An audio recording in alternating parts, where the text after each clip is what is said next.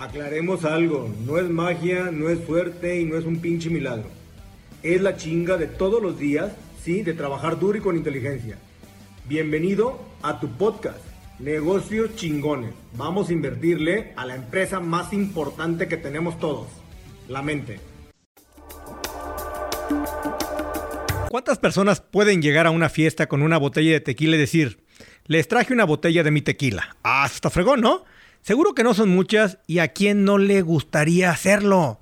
El tequila es un símbolo de México y un pilar en su economía, pues el año 2022 registró un incremento del 29% en las exportaciones y un 21% en crecimiento de las ventas nacionales. Entonces, además de ser un gran negocio, el tequila es sexy. Ahora imagínate qué tan sexy es ser dueño de uno.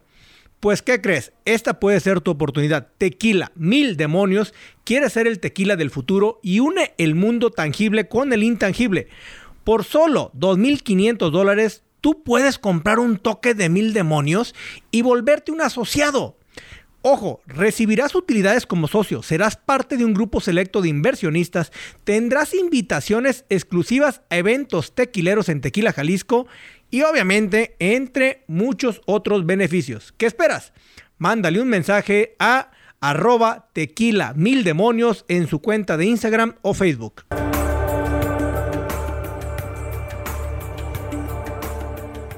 Señores, señores, ¿cómo estamos? Regresamos con otro podcast y hoy tenemos un invitado que, ¿qué creen? Nos va a hacer que nuestro dinero funcione como debe de ser. Eso es. Así mero, aquí traemos a nuestro bien buen César Vega, chingado. Muchos, muchos yo creo que ya lo siguen y si no lo van a tener que seguir después de este podcast porque va a estar interesante esta plática.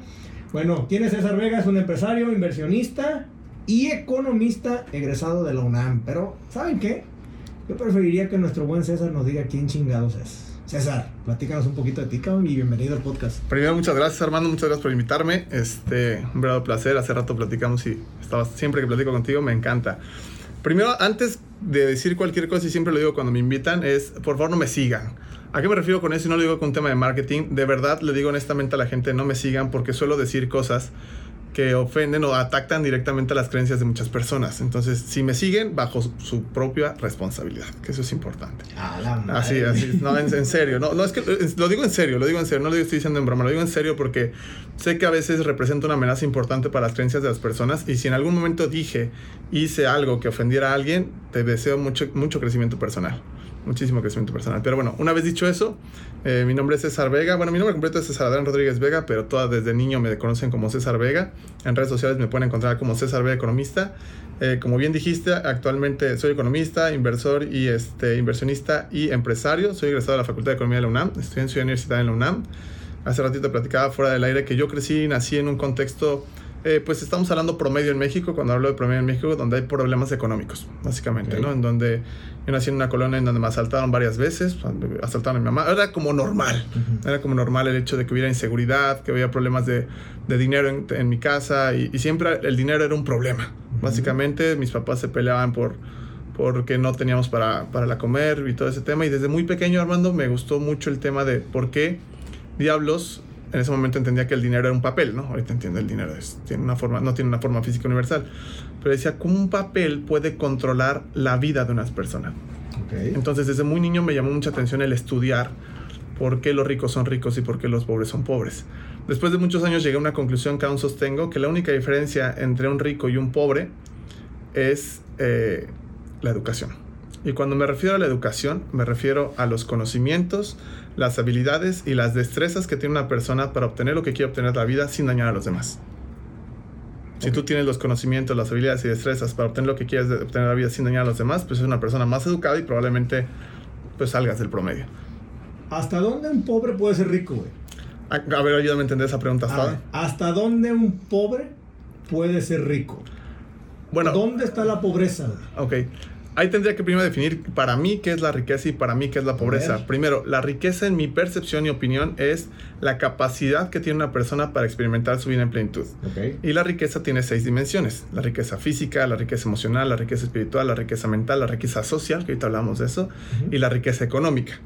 Si tú, por ejemplo, tienes limitaciones económicas, pues no estás capacitado para experimentar tu vida en plenitud en términos económicos. Si no tienes el dinero, te quieres ir ahorita de viaje a París y no tienes la lana para ir, pues estás limitado técnicamente. En mi caso particular, el año pasado que te platicaba ahorita, el año pasado estuve en el hospital y no podía caminar, si hay ruedas, ya sabes, y esto, mi, mi, capacidad física para experimentar mi vida en plenitud disminuyó, entonces soy pobre. Así de sencillo. Y cada área, pues la limitación de, de, no poder experimentar tu vida en plenitud, para mí eso es la pobreza. Ok. Ok, pero no solamente tiene que ver con el dinero.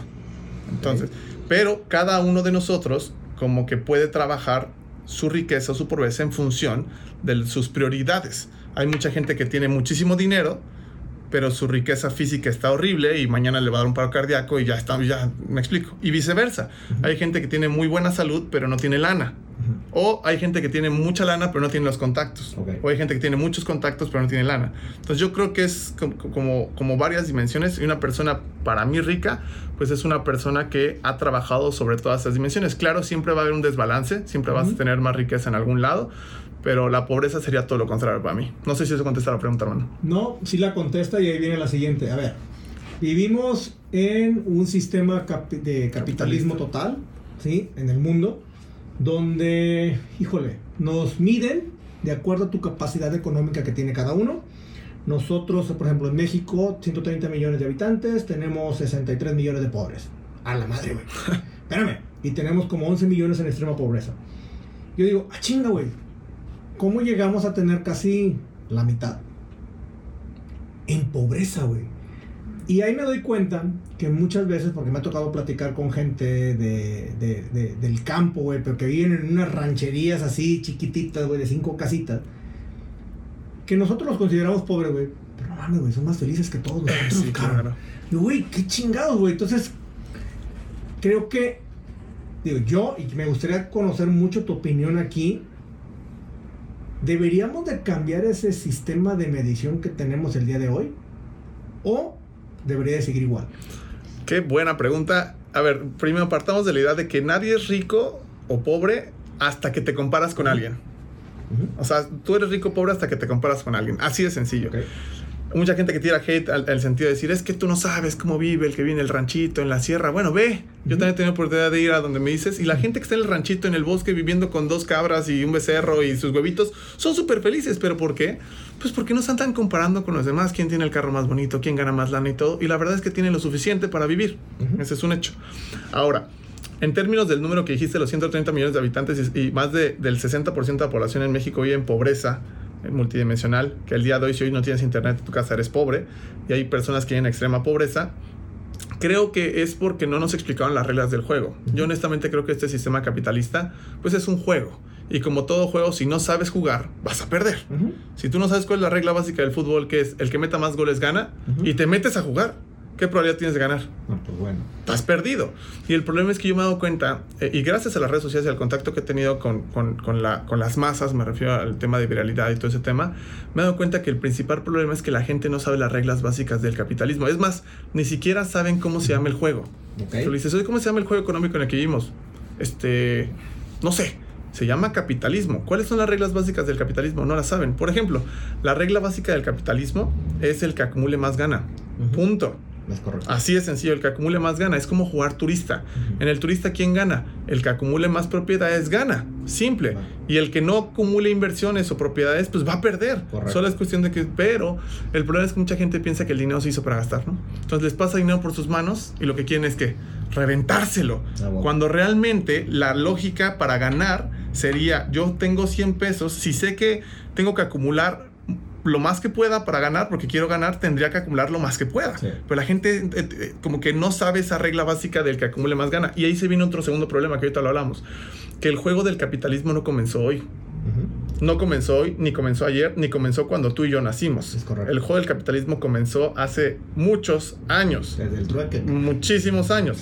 Eso significa que es, no sabes las reglas del juego. Y además el juego comenzó mucho antes de lo que, de, que, de lo que tú empezaste a trabajar o empezaste a nacer, ¿qué probabilidad tienes de ganar? Okay. Es, muy, es como querer jugar turista sí, cuando, sí. Lleva, cuando, cuando, llevan 10 horas jugando. Es decir, puta, vamos, llevo... tú llegas, entras al... Vamos, eres el, el cachirul. entras a un juego totalmente injusto. Claro está que si vienes de segunda, tercera generación, me refiero a que papá, mamá tuvieron la educación financiera, tus abuelos crearon cierto patrimonio y demás, ahí estamos hablando de otro tema. Es correcto. Estamos hablando de otro tema. Pero suponiendo que no es el caso, que es la mayoría de las personas, el primer paso que yo quiero que, que, hagas es que yo no inventé el sistema, yo no estoy diciendo que esto esté bien o esté mal, yo no decidí que hubiera más de 60 millones de personas, estamos describiendo un dato estadístico y listo. Sí, sí, sí. Pero escribiendo un dato estadístico, yo creo que si una persona dice, a ver, momento, yo quiero ganar, llámele ganar como lo quieras llamar, necesitas entender que estás jugando un juego injusto. ¿Cómo, juegas un juego justo? Te lo voy a poner ahora, te lo voy a cambiar poquito. El capitalismo nos mide de acuerdo a la capacidad económica y México tiene, vamos a poner el 59% de la gente en pobreza. Toda América Latina tenemos, creo que si no me, equivoco, entre el 37 y el 38% de pobreza. Pero Estados Unidos, y quiero hacer esa comparativa, güey Estados Unidos solamente tiene el 12, el 11 punto, creo que 8, 12% vamos a ponerle, de la gente en pobreza, güey. Versus Latinoamérica, versus México, güey, hay un mundo. Hay un mundo enorme, güey. Hay una brecha económica brutal. ¿A qué se debe, güey? Fíjate que, que, siento que esa pregunta que me estás diciendo es la respuesta del pobre. O sea, es como la pregunta implícita de atrás, que la pregunta que genera mucha controversia es: ¿el pobre es pobre porque quiere? Bueno, Ahí la respuesta es un sí y la respuesta es un no. Ay, a ver, a ver, a ver, ¿por qué dices que sí? ¿Por qué dices que no? A ver, primero digamos el no. El no es lo que estás diciendo tú. En Estados Unidos, estadísticamente hablando, es mucho menos probable que seas pobre que en un país latinoamericano.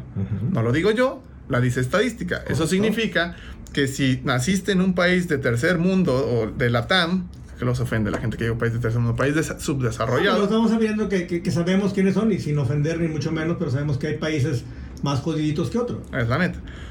Si naciste en un país de estas características, que es mucho más probable caer en un país subdesarrollado que en un país de primer mundo por estadísticas de, de nacimientos, pues tienes una ventaja, una desventaja competitiva contra una persona que nació en un país de primer mundo como Australia, como Alemania o inclusive Estados Unidos. Entonces ahí el pobre es pobre porque la respuesta es no, porque las condiciones materiales evidentemente afectan directamente las oportunidades que tienes y el nivel de ingreso que tienes. Eso es un hecho. Así es. Eso es un hecho estadístico. Pero por el otro lado, este el hecho es pobre es pobre porque quiere sí, sí, solo sí. Se da cuenta lo que decía el doctor Víctor Frank en su libro El hombre en busca de sentido, que es una joya de libro, que explica que si tú te das cuenta que tienes el poder de elegir, que te pueden arrebatar tu dinero, tú te pueden violar, matar, lo que quieras, pero jamás nadie te puede arrebatar tu poder de elegir, interpretar las cosas como quieras. Correcto. Si una persona se da cuenta que tiene el poder de elegir, de interpretar las cosas como él quiere, entonces puede decir cosas como, a pesar de haber nacido en un contexto desfavorable, puedo avanzar. Tú eres el caso ejemplo de lo que te estoy diciendo. En algún punto te diste cuenta de decir, a pesar de que a pesar de esto, a pesar de aquello, a pesar de, a pesar, a pesar, a pesar te conviertes en una persona a pesar de. Entonces, cuando eres una persona a pesar de, inclusive aunque haya problemas estadísticos como los que estamos hablando, no vas a ser pobre. Es correcto. Es un cambio de mentalidad, pero también entiendo que si las personas ni siquiera se han dado cuenta que tienen el poder de elegir y además las condiciones materiales o estadísticas no son favorables, pues evidentemente esta brecha de pobreza todavía va a incrementarse va a ser mucho más grande. Yo no lo inventé, es la realidad. Afecta, por supuesto. Y aquí ya me estoy alargando la respuesta, pero esta, esto es sí muy importante. Este tema me apasiona muchísimo porque es. La gente no entiende que vivimos en un, en una, en un mundo interdependiente. Hay tres niveles de conciencia, según lo que creo. Dependencia, independencia y la interdependencia. Dependencia es cuando tú dependes económica, emocional, lo que sea, de alguien. Tú dependes de tus papás, depende de lo que sea, y ya está. Eso todo está claro. Un ser independiente es cuando ya no dependes de alguien ni emocionalmente, ni económicamente, ni dependes nadie. Pero de hecho, hay una, una celebración en septiembre de la independencia de México, ¿ok? Claro, hay que echarte el tequila ahí, el tequila mil demonios. Sabemos que fregados, pero chingas, hay que festejar. Pero estás festejando la independencia. Pero lo que de verdaderamente se debería de festejar es la interdependencia. ¿Qué diablos es la interdependencia? La interdependencia es donde seres independientes conviven en equipo porque entienden que el beneficio colectivo te va a dar un beneficio individual más grande que si tú trabajaras solo. Un ejemplo típico de esto es un equipo de fútbol. Cuando un equipo de fútbol, si tú eres el delantero y yo soy el portero, somos del mismo equipo, somos seres independientes que trabajamos en el mismo equipo, pero si yo soy portero y juego muy mal, ¿te afecta? Claro. Claro, porque mi, mi defensa principal obviamente está fallando. Pero si en el último minuto en la Copa del Mundo hago un paradón como el portero de Argentina, ¿te beneficia? Claro, claro. Y la gente no entiende esto. La gente piensa en México que el que no tranza, no avanza. No avanza. Y la realidad es que no es así. La realidad es que si a los demás les va bien, a todos nos va bien. es correcto. entonces, yo estoy seguro que no soy la única persona que, no es que ya tenga mucho niño, pero que yo estoy dispuesto a sacrificar el beneficio individual por el beneficio colectivo. Sí, solo sí se pudiera hacer. No sé si me explique. pero la realidad es que esto tiene que ver con un tema de egoísmo. Entender que siendo egoísta, si a ti te va bien, provocarías que a los demás les va bien. Correcto. Así es simple. Pero desafortunadamente por el cambio, la mentalidad en la TAM es como, para que yo pueda ganar, te tengo que chingar. Por ejemplo, en la empresa que tengo, Literalmente me preguntan, ¿a qué te dedicas? hacer que la gente gane dinero. Ay, no, ¿cómo? ¿Y cómo ganas tú? Pues así. Y se espantan. No, no, no, debe haber un truco. Es que no hay truco. Literal, colaboradores, clientes, todo. Así es médico. Y la gente no lo comprende porque es, no, no, no, yo entiendo que para ganar tiene que haber un perdedor. Y no es así. Te juro que no, pero es un tema de mentalidad. Me alargué bastante en la respuesta. No, no, no, está bien. Digo, porque, a ver, no, no es... Estamos hablando de una data, un estadístico que es brutal. Las comparativas son brutales, de que nomás lo hicimos ahorita en América, pero si te vas a Europa y todo lo demás, bueno, hay, hay todo un mundo. ¿Hasta dónde tú crees que el tema educativo afecta demasiado esta, vamos, esta quizás, esta brecha tan grande que podemos tener incluso de un México-Guatemala o un México-Estados Unidos. Para hablarlo a, tres niveles. si me bajo a Nicaragua y ponemos, o sea, y no es por hablar mal, pero todos sabemos que hay niveles diferentes económicos que los marcan muchos factores, ¿eh? no crean que... Pero en un tema educativo que yo considero que es, fundamental, sobre todo el, niñito que apenas va saliendo, y que va a la primaria y, y le, ahorita le tengo que enseñar el, Benito Juárez y, Gustavo Madero y todo eso, ¿sí me entiendes? O sea, es parte de la historia y tiene que saber nuestra historia. Está padre que sepa nuestra historia, güey. Pero ¿y la historia de él? ¿Qué onda? ¿Tú crees que el sistema educativo tenga fallas estructurales o crees que nomás recite dos, tres parchecitos? Híjole, me hiciste una pregunta que nos van a censurar acá. Sí, esas son las que nos gustan. Sí, a ver, voy a separar mis respuestas. Ahí, por ejemplo, hay que hablar, una cosa es la educación y otra cosa es el sistema educativo. De hecho, como le decía Einstein, creo que el sistema educativo va en contra de la educación. ¿Ok? Por ejemplo, un, universitario cuando sale de la universidad, le dan su título y, ay, es un campeón y todo, que tú y yo sabemos que no sabes nada. ¿Ok? Pero lo que menos quiere un universitario al acabar la universidad es agarrar un libro. Porque odia eso, ya lo que menos quiere es agarrar un libro. Y ese es un error muy grande del sistema educativo, porque el, el, el objetivo número uno, según lo que pienso, del sistema educativo que estuviera mejor, sería fomentar a las personas de, que entender que el conocimiento es infinito y que fomente la, intención de leer todos los días o de aprender todos los días o buscar crecer todos los días. Pero la gente acaba su carrera y piensan que ya, wow, y si llegan a tener algún, curso de capacitación o, algo así es porque se los pagó la empresa, pero de voluntad propia es raro que una persona agarre un libro porque quiere. Claro, estoy hablando del grueso. Hay, hay personas muy raras como Bill Gates. que inclusive está subió una publicación a su Instagram decir, el mejor regalo que puede recibir o dar en Navidad es un libro. Así de sencillo. Entonces, bueno, eso es una cosa. Pero el sistema educativo, no lo digo yo, es una realidad de estadística, también lo podremos medir. Está totalmente carente de herramientas que tú tienes que tener para mejorar. Por ejemplo, voy a hablar de algo. Te digo que me dijiste, me dijiste hablar de algo que no quiero hablar, pero bueno, a ver. Estas son las buenas. estas, estas son las buenas. Según lo que creo, la riqueza más importante de una persona es la riqueza física. Si tu cuerpo se echa a perder, no hay nada que hablar. O sea, ya todo lo que ahorita hablamos no importa porque te moriste y ya. Ahí está. Entonces, vamos a hablar de estadística. De cada 100 personas que se mueren en México, hay tres formas de morirte. Por accidente, por enfermedad o por viejitos. Si estuvimos en vivo ahorita decir, ¿quién se quiere morir de viejitos? Todos levantan la mano. Todos. ¿Quién se quiere morir de accidente? Uh, por ahí algún loco decir, ya me quiero. ¿Y quién se quiere morir de enfermo? Sí, sí, sí, sí, claro. Pero ¿quién se quiere morir enfermo y agonizando? Nadie quiere eso. Vamos a revisar las estadísticas. 9 de cada 10 personas en México mueren enfermos. ¿Cuáles son las enfermedades más comunes? Diabetes, hipertensión y enfermedades cardiovasculares. Enfermedades que se pudieron haber prevenido por una buena alimentación y actividad físico-deportiva. Correcto. Regresamos tantito al sistema educativo. Tuvimos la, clase de educación física, ¿cierto? Todos la recordamos. padrísima. La clase Era la del pase Ahí a, a fuerza sacaba 10. Exactamente. Todos sacaban 10. Todos sacaban 10. Y era un pinche recreo. Eso era la. la- es más, si no sacabas 10, es. Güey. No, no, eso O sea, sí ¿qué nos pasa? Era la, la materia menos importante. Sí, sí. Recordemos también un poco. El maestro de educación física. ¿Quién tuvo un maestro de educación física gordo? Ah, yo tuve uno, güey. Uno, tú también. Sí, sí, tuve uno. Todos. A ver, espérate. ¿Ustedes también? Está bien. Sí. El maestro de educación física que te está educando para tener un cuerpo saludable tiene problemas de salud, güey. O sea, eso no está bien. ¿Y por qué no está bien? Porque va a pasar el tiempo y evidentemente vas a tener problemas de salud y te vas a morir. No, 100% de acuerdo contigo. Entonces yo lo analizo, ya nos metemos a más en temas económicos, me queda absolutamente claro que todo está diseñado de tal forma, de que sigamos con ese tema de, de educación física, las personas avanzan, no saben qué es lo que están comiendo, Ujú. aunque les pongas un pinche sello ahí de, güey, esta madre es horrible, no importa, Cigarro, dale, le pones unas fotos macabras y les vale. todo valiendo mal. Entonces tú te metes a un Oxxo el día de hoy, te metes a un Oxxo, ¿qué puedes comprar que sea, que sea una muestra de amor a ti mismo? Una botella con agua y ahí estamos, creo. Y a veces ven creo que algunas manzanitas y ya, pero de ahí en fuera, güey. El noventa y tantos por ciento de los productos que venden en el Oxxo es una prueba de que tú no te amas a ti mismo. Y es un negocio tremendo, pero eso tiene que ver por una falta de educación. Una falta de educación física. Entonces la gente se engorda y después va a las farmacias a comprar medicamentos. ¿Para qué? Para diabetes, provocada por los malos alimentos por, falta- por la falta de educación física. Ujú.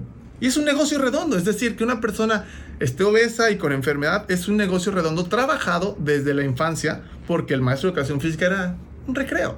Este mismo ejemplo que te estoy diciendo lo podría analizar con cada una de las materias del sistema educativo, como por ejemplo una materia que no dan, la educación financiera.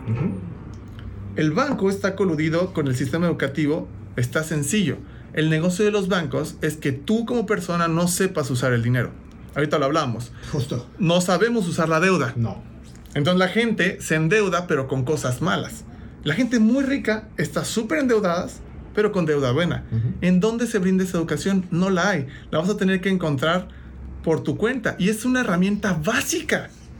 Y así cada, cada, cada este, eh, eh, asignatura que podemos revisar del sistema educativo, yo creo que el sistema educativo, híjole, no es que esté mal, porque luego me escuchan y me dicen, mamá, yo escuché a César y no voy a volver a la primaria y no voy a volver a... No, no, no, a ver, relájense un chingo. No, a ver, por favor, no estoy diciendo eso. Solo estoy diciendo que está incompleto. Que, que te des cuenta que está incompleto. Y, y si tú te das cuenta que está incompleto, yo lo que fomento es el autoestudio, la autoeducación, lee por tu cuenta, mentorea, te toma asesorías, talleres, todo lo que tú puedas, de tal forma que la información que tú requieres para poder obtener lo que quieres obtener en la vida, no te la va a dar la escuela. Oye, César, ¿y cómo rompes ese sistema, güey? Porque, o sea, hay que entender que está, está- el sistema está creado para que hay unos cuantos beneficiados que sepan subirse a ese tren, ¿no? Vamos a hablarnos en, todo, en todos los temas, tanto de salud, al- bueno, alimentación, siempre va a haber unos ganones, siempre, siempre, siempre. Eh, ¿en, en qué momento podemos romper esta barrera? Y te, lo pongo en comparativa, y me ha tocado, he tenido la oportunidad de estar en algunas poblaciones de China, muy, muy adentro, donde me ha tocado viajar, y, hay como aquí, hay oxos en la carretera, ¿no? Igual.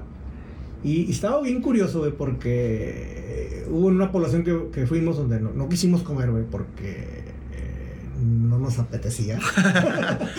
Era una tortuga, ¿o qué ibas a comer? No, era una- la ciudad del burro, el, el- Ah, el. Donkey City le Sí, sí. llamábamos nosotros porque todo lo que era, era de burro. Y no piensen mal todos porque un taco de... espérate. Y no, dijimos, nos regresamos a otra ciudad y nos vamos, pero nos paramos justamente en una tienda en la carretera, güey. Y me meto como tipos Oxxo, vamos a ponerse sin ser, sin ser tan, tan nice. Güey, mi sorpresa, güey. Neta, güey. Lo único que vendían era fruta, güey. Yo, what the fuck, güey. Güey, neta, yo te lo tengo que decir, fue una sorpresa. Terminamos, yo me terminé con, nos terminamos comprando, creo que fueron unas uvas, güey, unos duraznos, todos eran locales. Y eso nos terminamos comiendo, güey. Nos venimos comiendo fruta para llegar a la ciudad y ya ir a comer a un restaurante, ¿no? Y yo digo, güey, si me pongo a observar cuántos gordos hay en Asia, en China, te vas a Japón y ves cuántos gordos hay y dices, ay, cabrón, güey. Y sales aquí a la calle y te pones a ver cuántos gordos hay, güey, porque hay sistemas que sí funcionan sin ser gorditos y hay sistemas que funcionan siendo gordos. Híjole. La pregunta que me hiciste ahí es. Me estás haciendo preguntas muy difíciles. Tú quieres acá que nos censuren Pero. No, porque, a ver, entendamos que las economías se mueven con base a sistemas. Sí, o sea, sí, sí. todo tiene que ver con un sistema económico, porque unos viven de eso. Pero yo creo que el hecho de que eh, las tiendas como, y no es que le estemos tirando al, Oxxo, No, no, no. bueno, sí y no, es, es que lo que se vende ahí, pues si lo pudiéramos, lo pudiéramos en un entorno de que, güey, no se venda nada que tenga tanto de azúcar, pues se quedaría la tienda sin, vamos a poner con el 10%, 5% de productos. Sí, sí. Un cierto nivel de azúcar que haga daño, ¿no? A ver, ahí creo que una respuesta corta sería: la ignorancia es un gran negocio. Mientras más personas sean ignorantes, eso es un gran negocio. Entonces, obviamente, si eso es un gran negocio, ¿a poco tú vas a soltar ese negocio? No. A ver, entendamos qué es el capitalismo. El capitalismo voraz, rapaz y todo es la privatización de los medios de producción. Eso es el capitalismo. Correcto. La privatización. ¿Cuál es el medio de producción más poderoso que tiene una persona? Su mente. Cabeza. Así de sencillo. Los pensamientos o el conocimiento o la mente que tiene una persona. Entonces, ¿tú crees que eso no está privatizado? ¿Tú crees que la información de las personas más poderosas del mundo y las personas que están muy cabrones no está privatizado? Claramente, y por, lo, y por supuesto, este, no quieren exponer ese tipo de cosas. Ah, No quieren sacar de la ignorancia a las personas que ese es un gran negocio. Creo que la obra maestra, sí, la obra maestra que yo digo, no, estos güeyes se la rifaron muy cabrón. La obra de, esta- de las- de la gente más poderosa del planeta es convencer a los pobres de que tener dinero está mal. Esa es la obra maestra, porque literal tú le dices, o sea, lo quieres convencer de lo contrario y decir, es que si yo tuviera dinero no me voy al cielo. Están convencidos, güey. Están convencidos. Es que los ricos son malos. Y fíjate, te voy a decir, me puse a analizar y dije, a ver, ¿por ¿cómo hicieron esto, güey? ¿Cómo hicieron estos güeyes que hay mucha gente que cree que tener dinero está mal? No estoy diciendo que seas multimillonario, te estoy diciendo que puedes pagar tus cuentas con normalidad. ¿ok? Contéstame, Armando. Un personaje de la televisión, de las caricaturas, que es una caricatura muy famosa de personajes amarillos, ¿ok? De una familia, Simpson. los Simpson. ¿Quién es el hombre más rico de los, de los Simpson? Mr. El señor Burns, ¿no? Burns. El señor Burns. Iba a decir algo que no tenía que decir, que te platicamos. Sí, se me sí, figuró una persona que, que ubicamos. El güey como enojón. Ah, sí. Vamos a, a describirlo con adjetivos calificativos. Ajá. Con adjetivos calificativos vamos a describirlo. Es una persona como solitaria. Eh, vamos, ayúdame. Solitario, Malhumorado. malhumorado, Ajá, este, engreído, engreído, egoísta, ajá. mamón. Inclusive, que no es que esté mal, pero lo hacen como creer Hace que es menos- homosexual. Ajá, ándale. Y hace menos como las gente. A los demás y se... O sea, lo pintan como un ser maligno. ¿Me explico? Vamos a analizar otro personaje de la televisión, que es el Chavo del Ocho. El Chavo del Ocho es pobre. Amor, puro amor, Vamos a poner adjetivos calificativos. Es una buena persona, noble, cariñoso, amable, afable, ¿ya sabes? Vive en un bote y es feliz. Feliz. El señor Burns no es feliz. No, No. tiene familia. También dicen, no tiene familia. El chavo todos lo quieren. Todos lo quieren al señor Burns. Entonces tú puedes analizar y decir, a ver, si tuvieras que elegir, te lo cargaron en el subconsciente sin darte cuenta, ¿eh? Ese, tipo de Sí, cosas te la- sí, si, si- muy buena si tuvieras, si tuvieras que elegir entre ser una buena persona y ser una mala persona, ¿qué elegirías? Ah, obviamente te vas a ir por el chavo del otro. Todos dicen ser una buena persona. Entonces, ser una buena persona implica no tener lana, ¿ya sabes? Entonces, esa es la obra maestra de los, de los ricos y poderosos, porque lo que menos quieren, Armando, es que me dices, ¿cómo rompes el sistema? Si son los que controlan el sistema.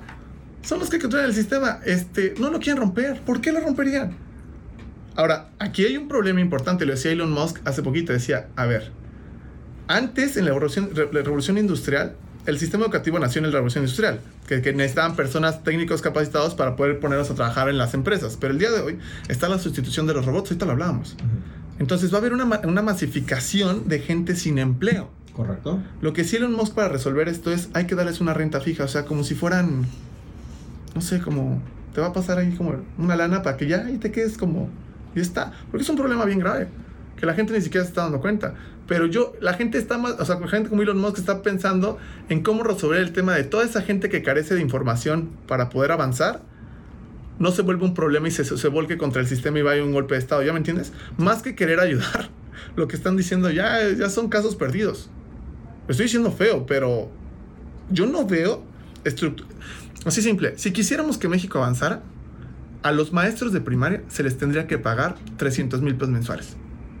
Si a ti te pagaran ahorita un sueldo de 500 mil pesos al mes, ¿no deberías dar clases a primaria? Hombre, claro.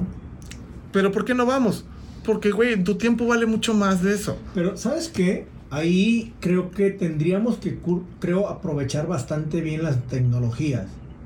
Porque las hemos aprovechado para muchas cosas, pero no a la raíz del sistema educativo. Y digo, no voy contra los maestros, ni mucho menos, no se me ofendan. Porque a veces lo que decimos aquí, de hecho creo que va a ser un podcast, güey, que no va a ser para todos. Sí, no, no, no. Siempre No, que hablo.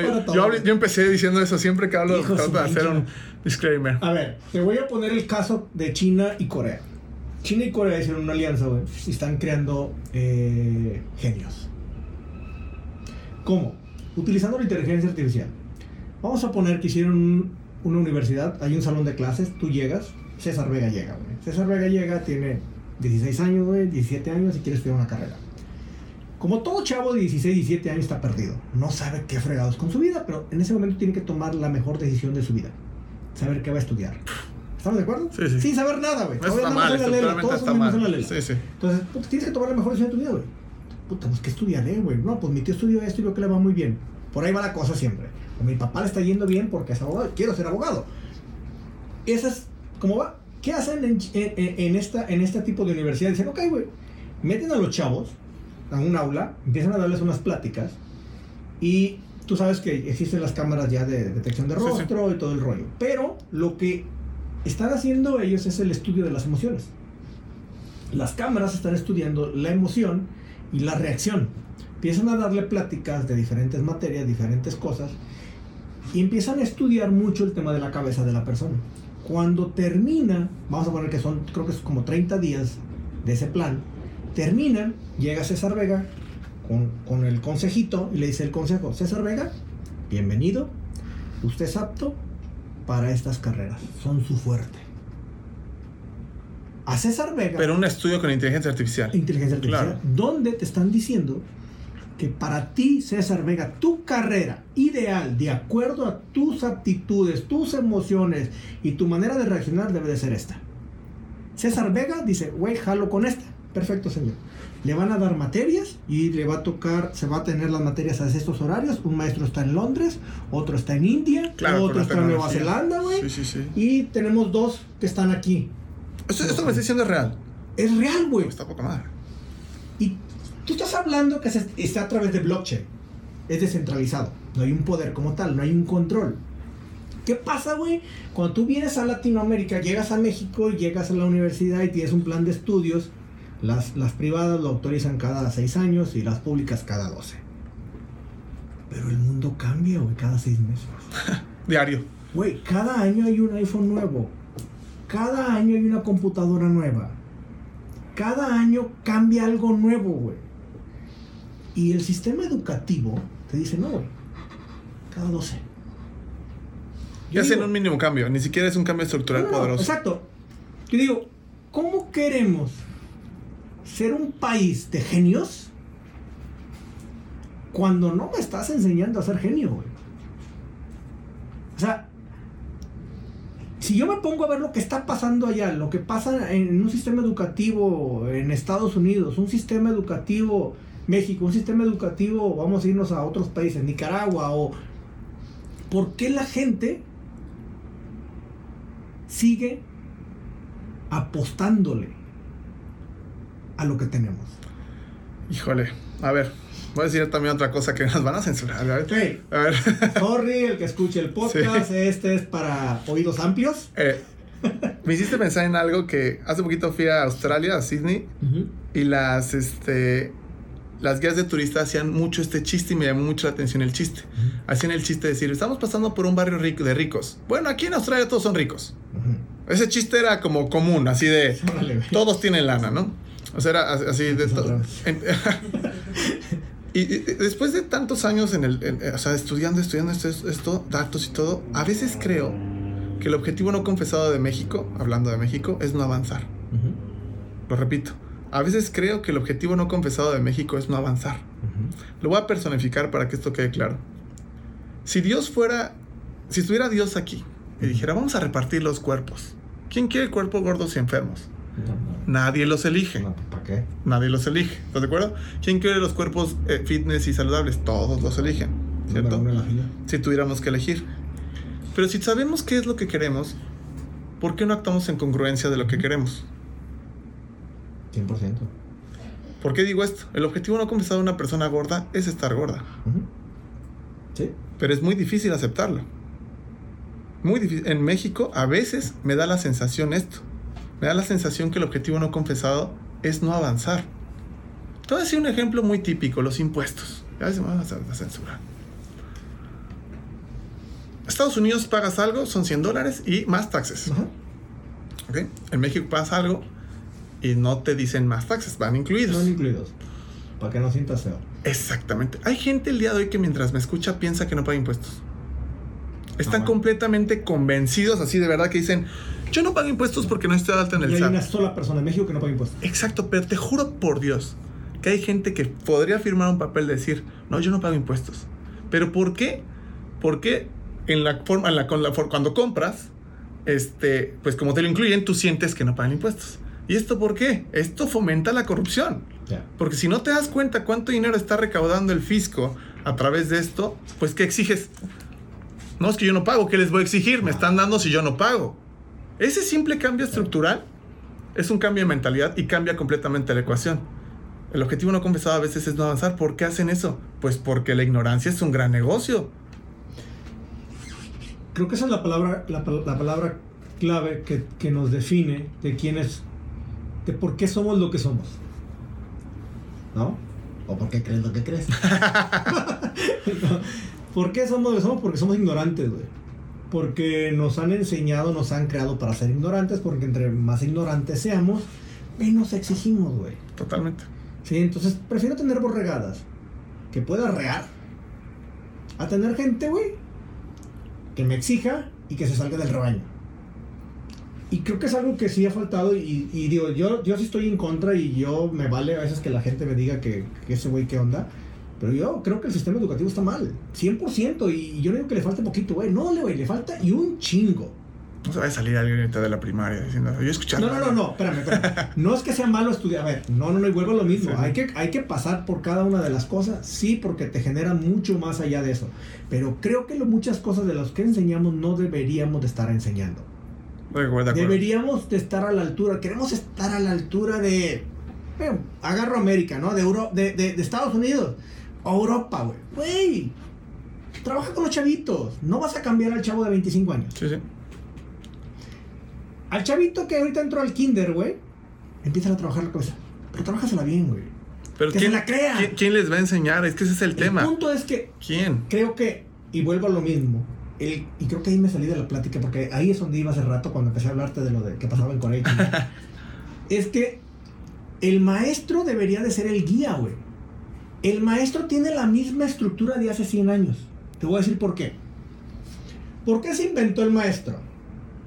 El maestro se inventó, güey, porque no había comunicación. Pues el maestro iba a estudiar a un lugar, le enseñaban y el maestro iba a enseñarle El, el conocimiento. el conocimiento que él adquiría a la demás gente. En un saloncito, con unos salones, unas banquitas, te sentabas y él te enseñaba. Porque no había acceso al mundo exterior, güey. Él era el informado. ¿Qué pasa hoy? Lo que sobra es información. Pero seguimos usando el método de hace 200, 500 años, donde el maestro sigue parándose para enseñar lo mismo. Es. Cuando ya es obsoleto. Los mismos mesabancos, los mismos tipos de salones. Yo digo, no, ¿por qué no reinventar un sistema educativo que ha venido evolucionando a través del tiempo, donde hoy la información va tan rápido que ni siquiera podemos ir al ritmo o a la velocidad de la información? Sí, totalmente. Entonces, si yo estuviera con un digo, hoy todos sabemos de blockchain, o sea, y si no sabemos, sabemos que existe. No existe en un sistema educativo, todavía no existe. En ningún plan está el sistema de blockchain. ¿Por qué no?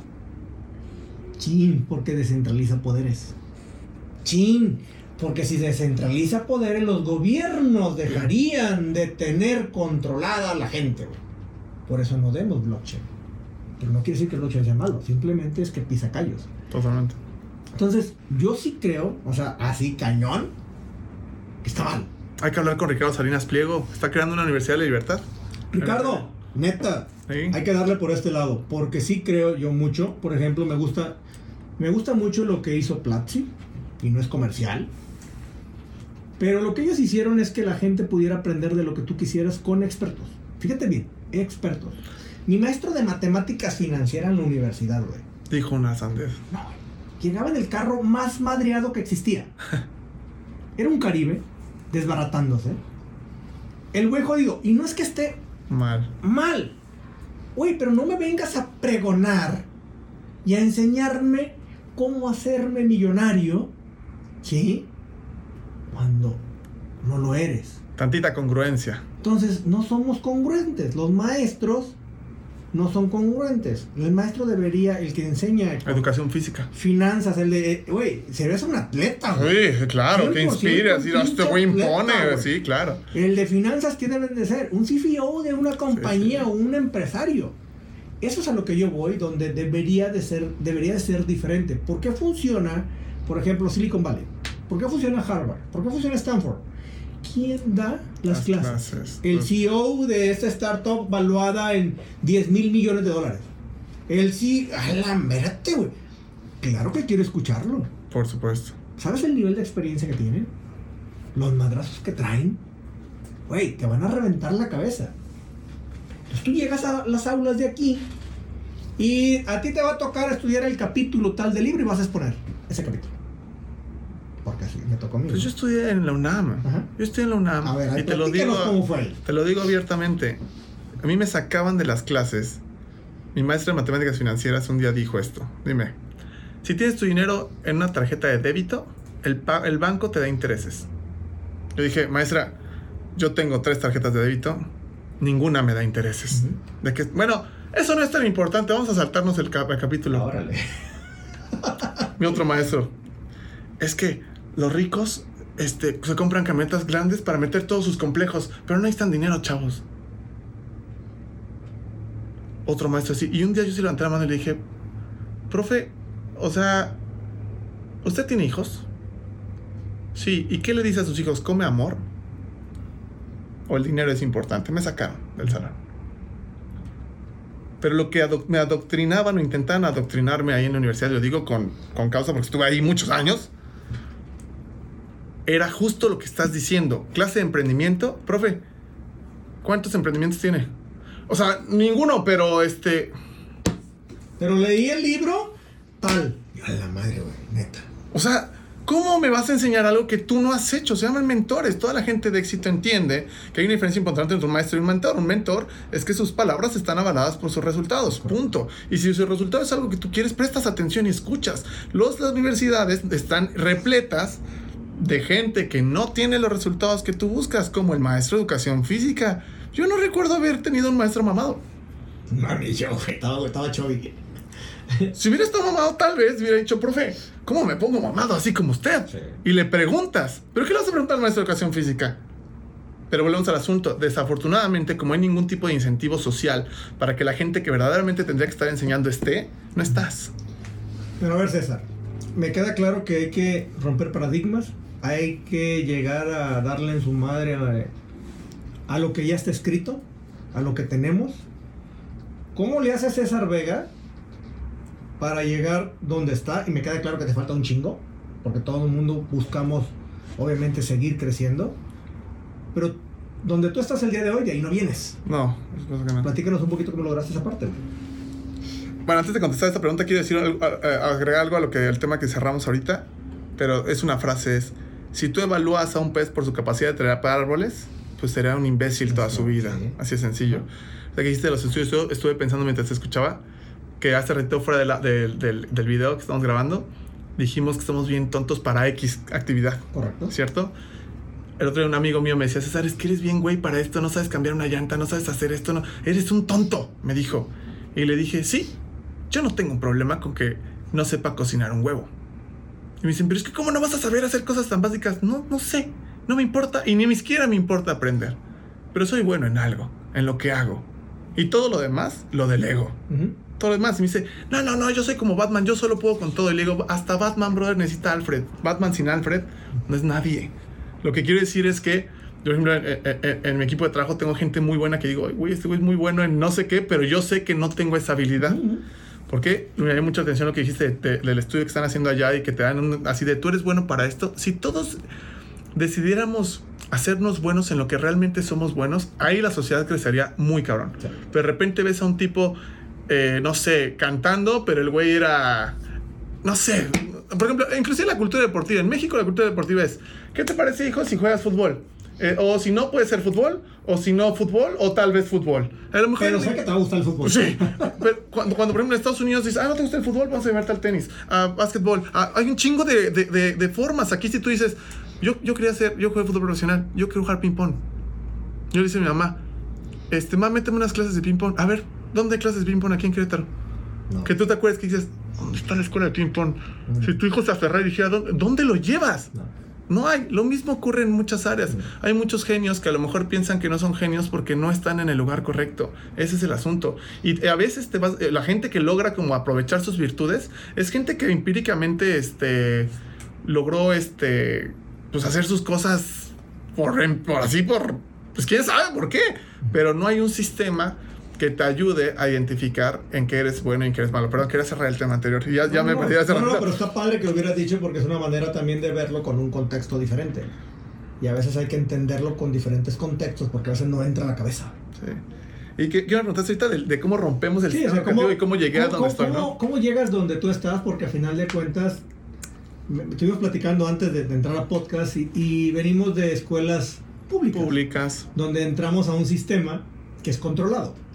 ¿No? Es controlado, entonces llegar y romper todo ese, ese, ese, ese- esquema, ese paradigma, e- esa cultura, pues no es fácil. ¿Cómo logras tú? O sea, ¿cómo lo haces para llegar?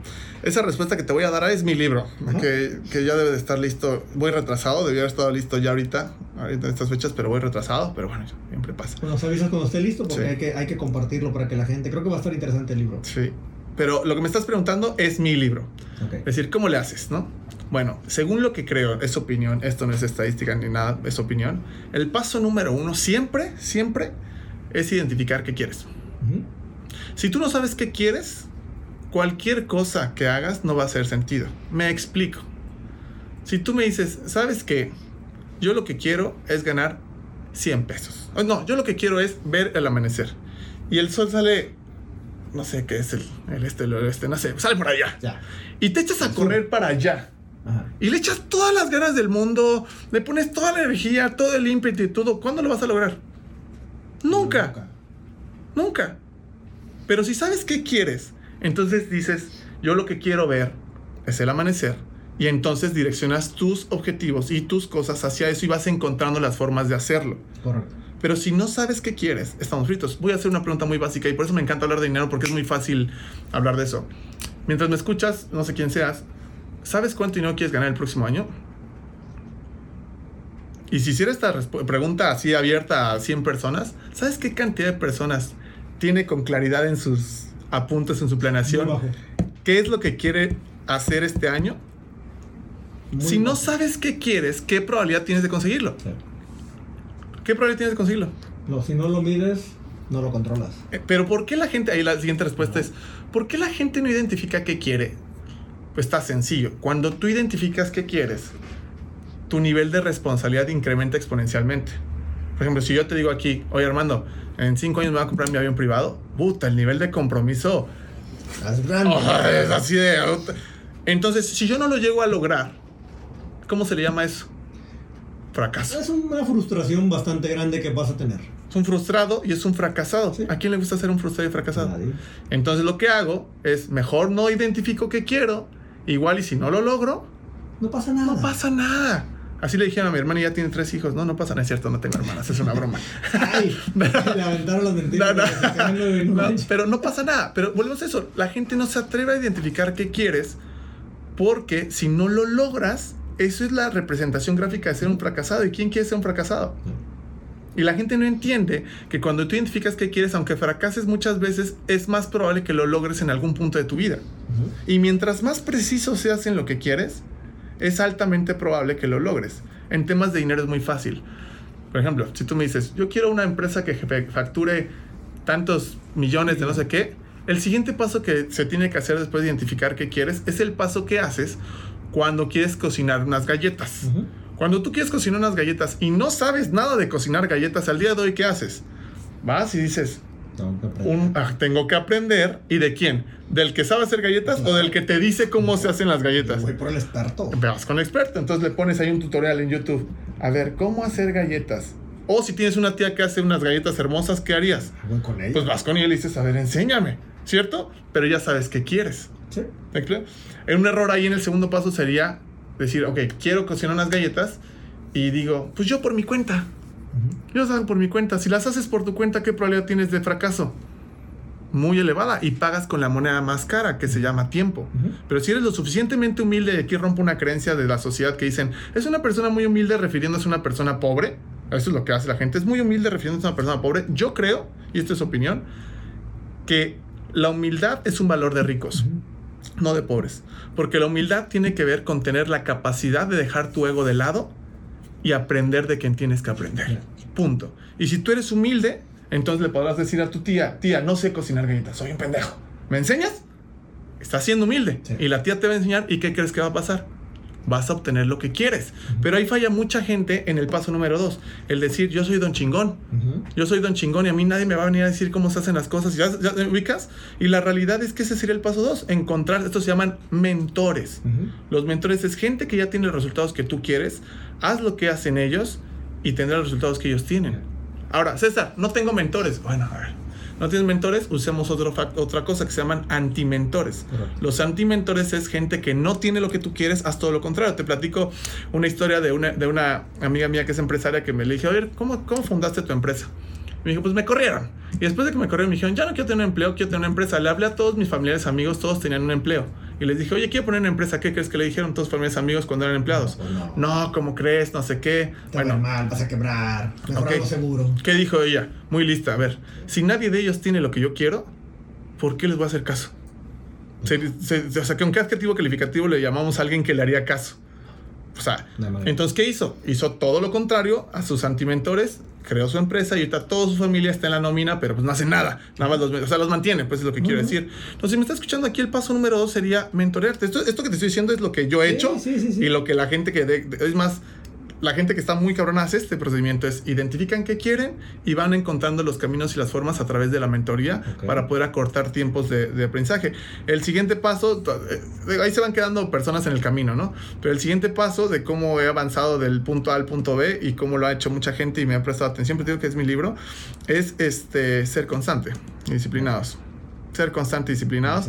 Y hay mucha gente falla. Decir, ok, ya tengo, ya sé lo que quiero, tengo a mi mentor y te dice, ok, tienes que hacer esto. Y lo haces una vez, no te sale y se rinde.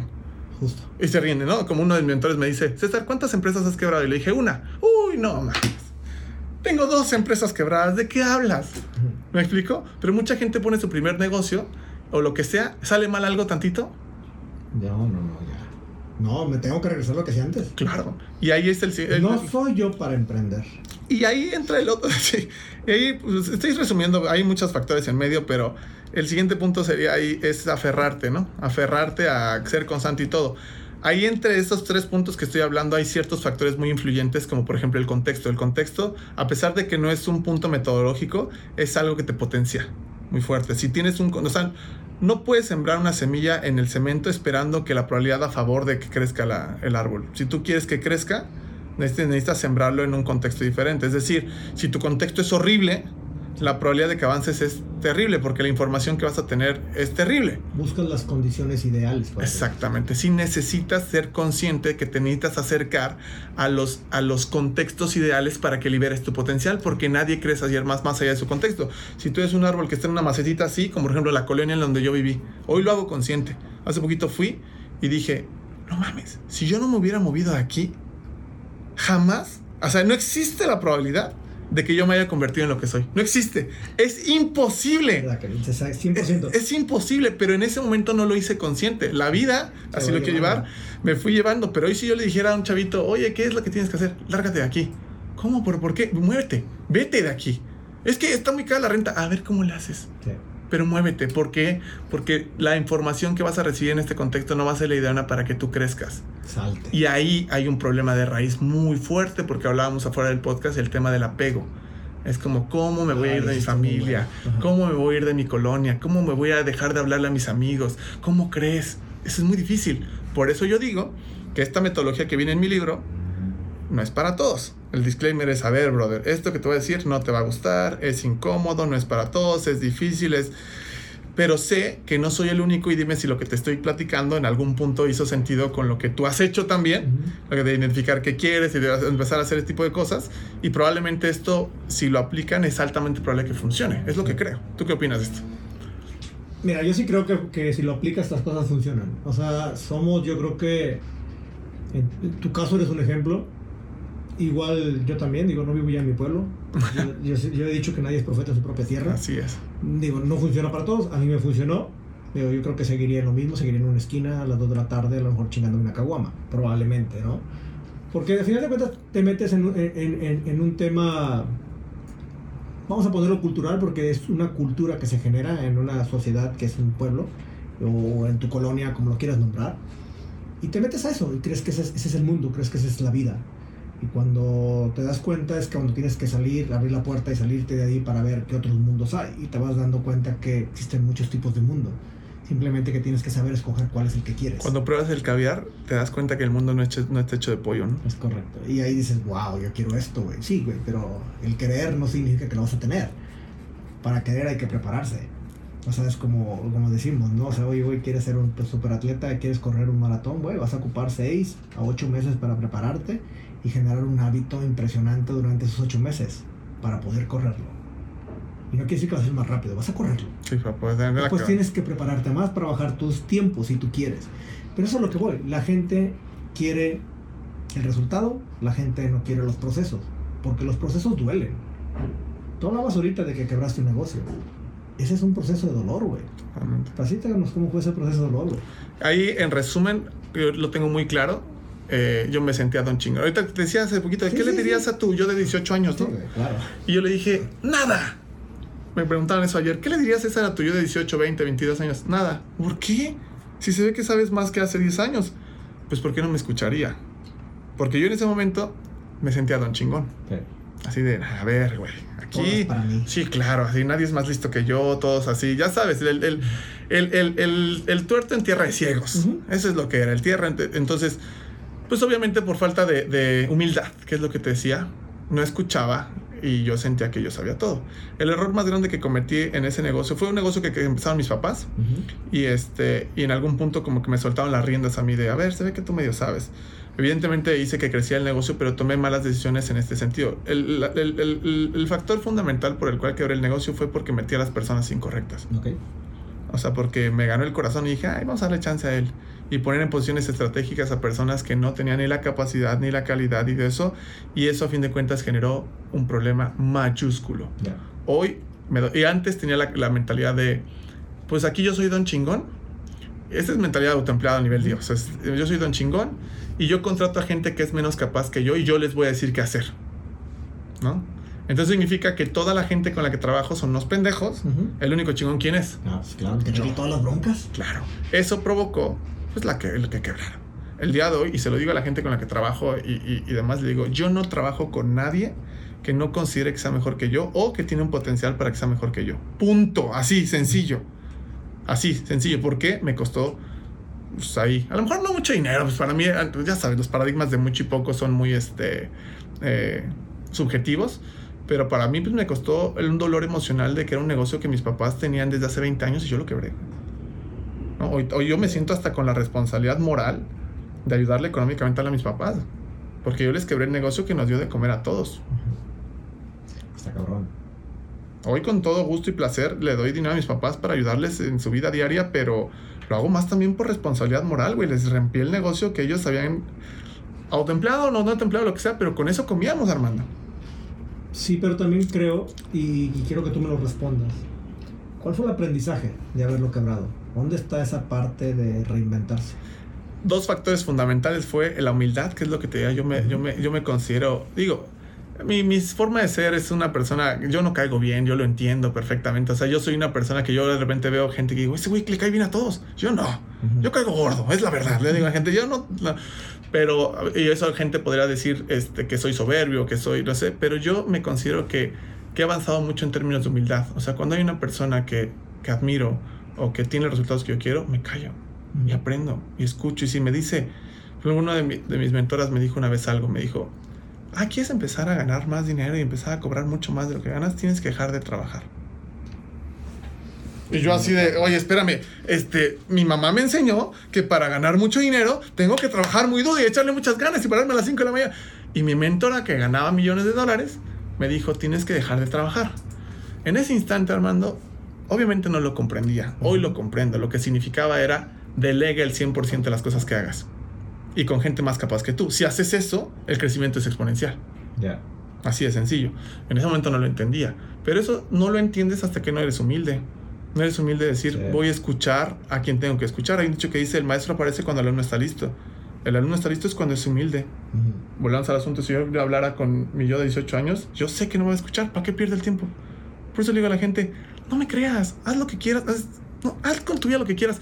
Es que no es cierto que el pobre es pobre el que quiere. Tienes razón. A los que me tiran hate en redes sociales me ponen, es que lo que estás diciendo no aplica para todos. Tienes razón. Es que no sé qué estás mal. Tienes razón. Si tú crees que yo estoy mal, tienes razón. ¿Para qué me pongo a pelear? ¿Has intentando cambiarle la creencia a una persona? No vas a poderlo cambiar. Se ofende. Porque no hay verdades absolutas, todas son relativas y es la verdad la crea cada uno. Pero sí hay principios que yo sí le digo a la gente, hay principios de causa y efecto. A lo que voy, toda tu acción, todas tus acciones tienen una consecuencia, sea positiva o negativa. El éxito, según lo que yo creo, es vivir como uno desea. Así es simple. Nada otra, nada- ninguna otra cosa en la vida se, se- se le puede llamar éxito que vivir como uno desea. Por eso hay que identificar el paso uno. ¿Qué quieres? ¿Qué deseas? ¿Qué quieres? Porque si tú lo que quieres es estar obeso y estás obeso, ¿eres exitoso? Claro, Sí. ¿Quieres andar sin lana y no tienes lana? ¿Eres exitoso? Sí. ¿Quieres tener mil hijos y tienes mil hijos? ¿Eres exitoso? También. Pero va, va en función de lo que tú quieres. Pero si no sabes qué quieres, ¿Cómo? ¿cómo le hacemos? Está complicado. Y el éxito o es solamente alinear tus deseos, tus pensamientos y tus acciones y ser congruente y consecuente con lo que dices que eres. Punto. ¿Cómo logras llegar a lo que tienes el día de hoy? Hoy eres alguien que trabaja muy bien el tema, el tema de finanzas. ¿Cómo, vamos a suponer, yo te voy a ser muy honesto, o sea, lo platicamos antes. Yo soy muy buen generador de recursos, me considero. Porque a lo mejor se, me considero Un creador. un creador, a lo mejor innovador y a lo mejor bueno en ventas. Vamos a ponerlo. No el mejor, porque no lo soy, pero me, voy a catalogar ahí. Pero a veces soy muy mal administrador. Y yo creo que hay uno de los temas que tú, tú hablas mucho en redes y me gusta, que es que la gente no tenemos una educación financiera. Sobre todo en la parte personal, puta, somos un verdadero desmadre. Sí, sí. Y, y lo tengo que decir, o sea, tampoco no es, no, digo, yo aquí hablo las cosas como son, como te diste cuenta, por eso no censuran.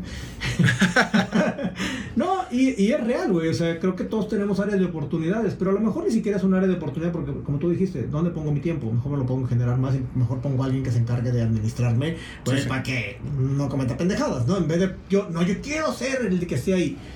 ¿Qué es lo que tú haces actualmente con la gente? ¿Cómo, los tra- ¿Cómo trabajas aparte?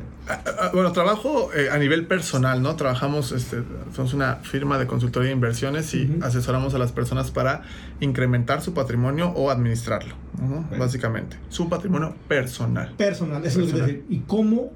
Digo, todos somos un... A veces no hay una cultura, no hay una educación de cómo llevar un patrimonio personal. Personal. ¿no?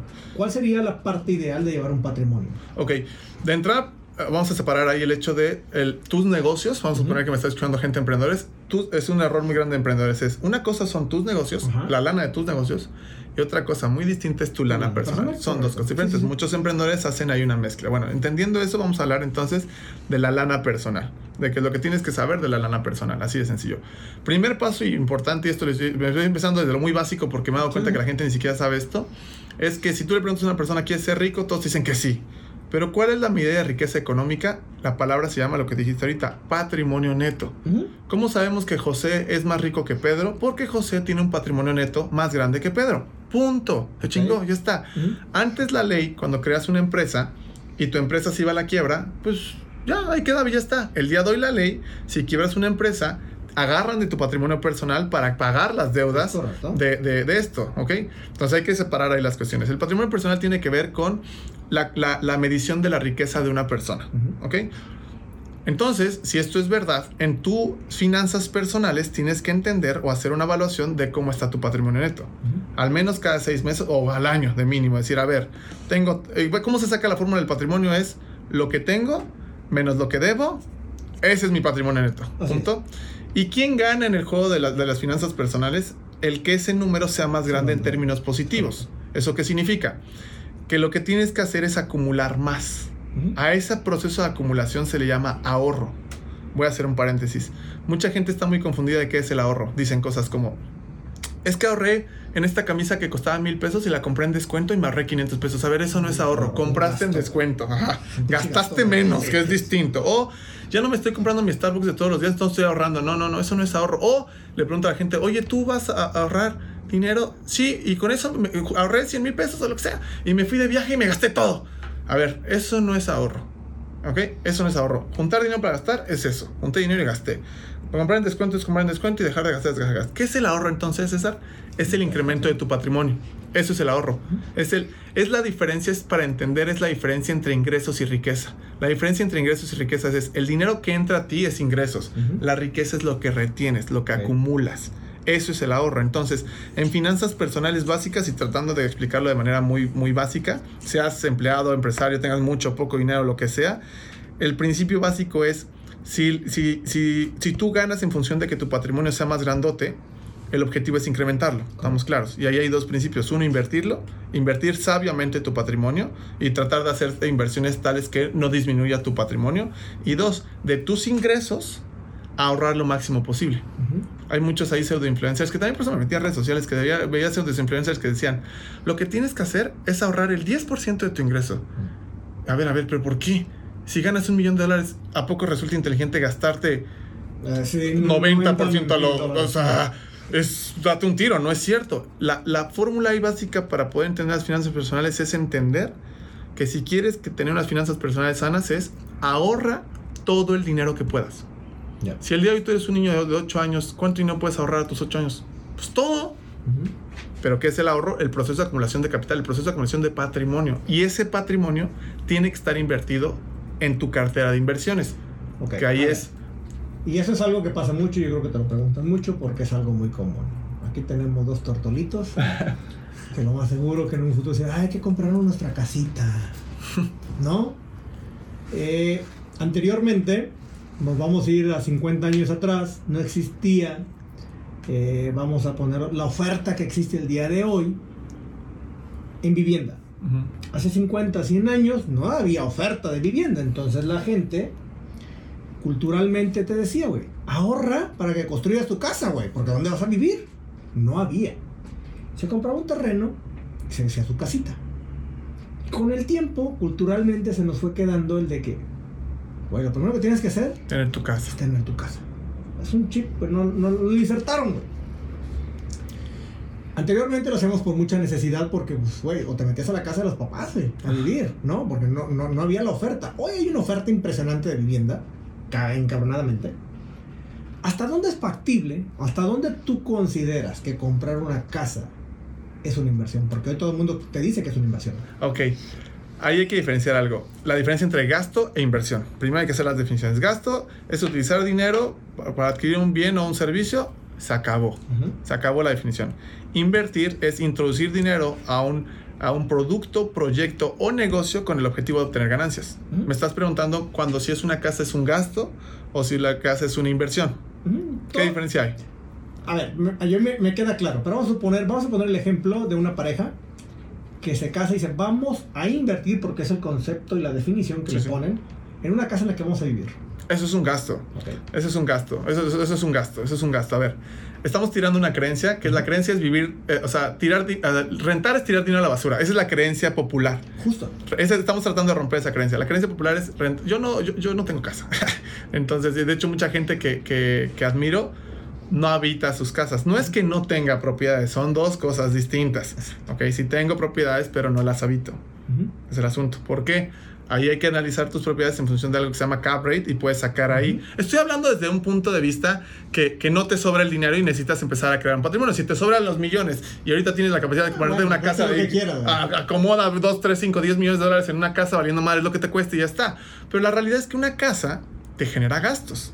Correcto. Impuestos, la gente que te ayuda, o sea, te saca un chingo de dinero. Predial, todo, todo lo que tú quieras. Todo lo que te sacas lana de tu bolsa es un gasto. Entonces, si esa casa tú la habitas es un gasto, eso no fue una inversión, fue un gasto. Así de sencillo. Si tú compraste una casa para que la rentes como rentas patrimoniales, eso es una inversión. Aquí porque es importante, casi cualquier gasto en tu vida, si no es que todos creo, todos los, casi cualquier gasto en tu vida, o si no es que todos, los puedes transformar en inversión si solo si tienes educación financiera. Okay. Te voy a contar una historia así de poquita, cortita, no voy a decir nombres, pero un amigo me escribe ayer, creo, me dice, César, ando vendiendo mi carro. ¿no? Y le digo, ah, está bien padre y todo. Y le voy a ganar 500 pesos al carro. Es un carro de lujo. Uh -huh. Es un carro de lujo. Y hoy vi un post de un señor de influencia que dice, el comprarte un carro de lujo es un gasto. Y yo dije, a ver, acabo de escuchar ayer una persona que compró el carro en dos pesos y lo, y lo va a vender en tres uh -huh. o en dos y medio. ¿Ok?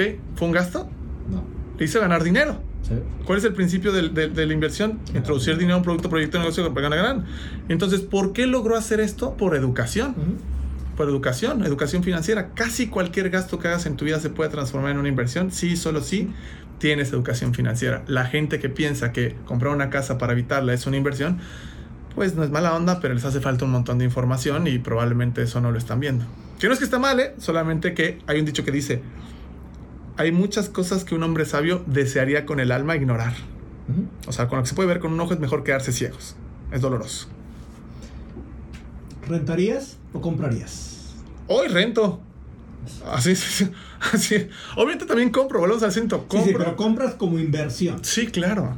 Sí, claro, compro como inversión. Uh -huh. Pero para yo vivir, yo rento. Rentar es un gran negocio.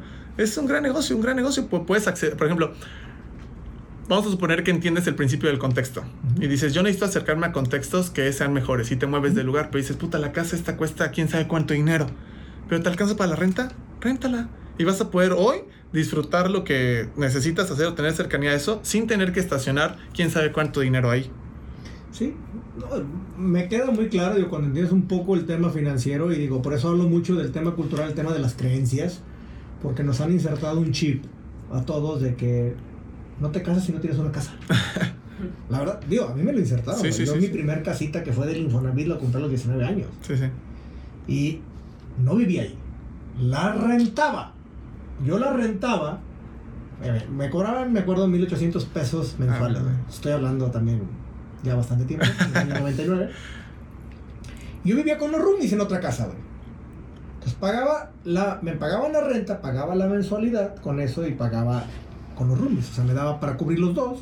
Pero empecé a crear esta parte que era tener un patrimonio neto a esa A edad. favor, claro. A favor, digo, en una casita posteriormente que me caso, se chingó. Agarro la casa y me meto a vivir ahí. Eh, eh, ¿Hoy hoy consideras que eso puede ser un error?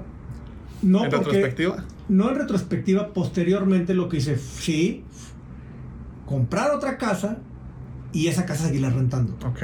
Y empecé a generarlo. Pero sí fue como. Yo nunca. Bueno, como todos, no naces con una educación financiera porque nunca te la dan en la escuela. Sí. En- y debería, para mí, como tú lo dices, debería de ser algo obligatorio en todas las carreras. No me importa cuál sea. Pero deberían de enseñarnos cómo administrarlo, güey. Y la verdad es un relajo porque vas aprendiendo o aprendes a madrazos o porque tienes un buen mentor.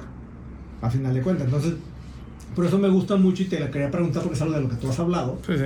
Y creo que sigue, sigue ese chip insertado en la mayoría de las personas. Sí, es que es una creencia.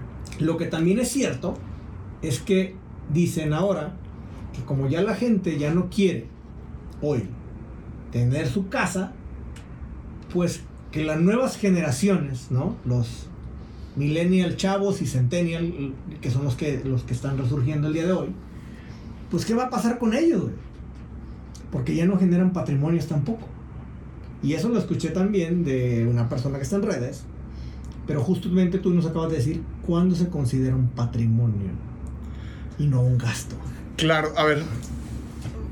Ok, es que ahí hay que, hay que diferenciar los conceptos. O sea, fue un gasto porque te estás sacando dinero, pero a fin de cuentas también te estás creando un patrimonio. Sí. Pero ahí hay, el tema de educación financiera es que el patrimonio es todo lo que tienes, así de sencillo. Por ejemplo, yo tengo aquí un celular y un otro celular. ¿Esto podría considerarse mi patrimonio? Sí. Sí, claro. Pero esto me está generando dinero por el simple hecho de esto. Bueno, como lo uso, sí. Sí. Pero una persona normal, su celular no le genera dinero. No.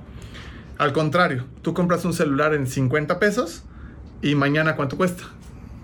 Por eso- Menos, ok. Entonces, una vez entendiendo esto, si entiendes que tu patrimonio es tu medida de riqueza, ahí tienes que elegir ponerla en activos o en pasivos. Tú podrías poner tu patrimonio en pasivos. Un pasivo es algo que pierde el valor, Sí. como por ejemplo el dinero. El dinero. Si tú tuvieras Un auto. un auto, uno, no todos, que es lo que te decía Bueno, no todos. dependiendo ahí. Pero el dinero, por ejemplo, por su naturaleza, tener dinero pierde valor. Entonces, si tú tuvieras tu patrimonio en dinero, cash. es un error grande. Estoy hablando del patrimonio personal, porque cada año se va depreciando. Correcto. Entonces ahí lo que tienes que hacer es una cartera de inversiones para poder colocar tu patrimonio de tal forma que tu patrimonio crezca. Correcto. Ese juego se llama incremento patrimonial.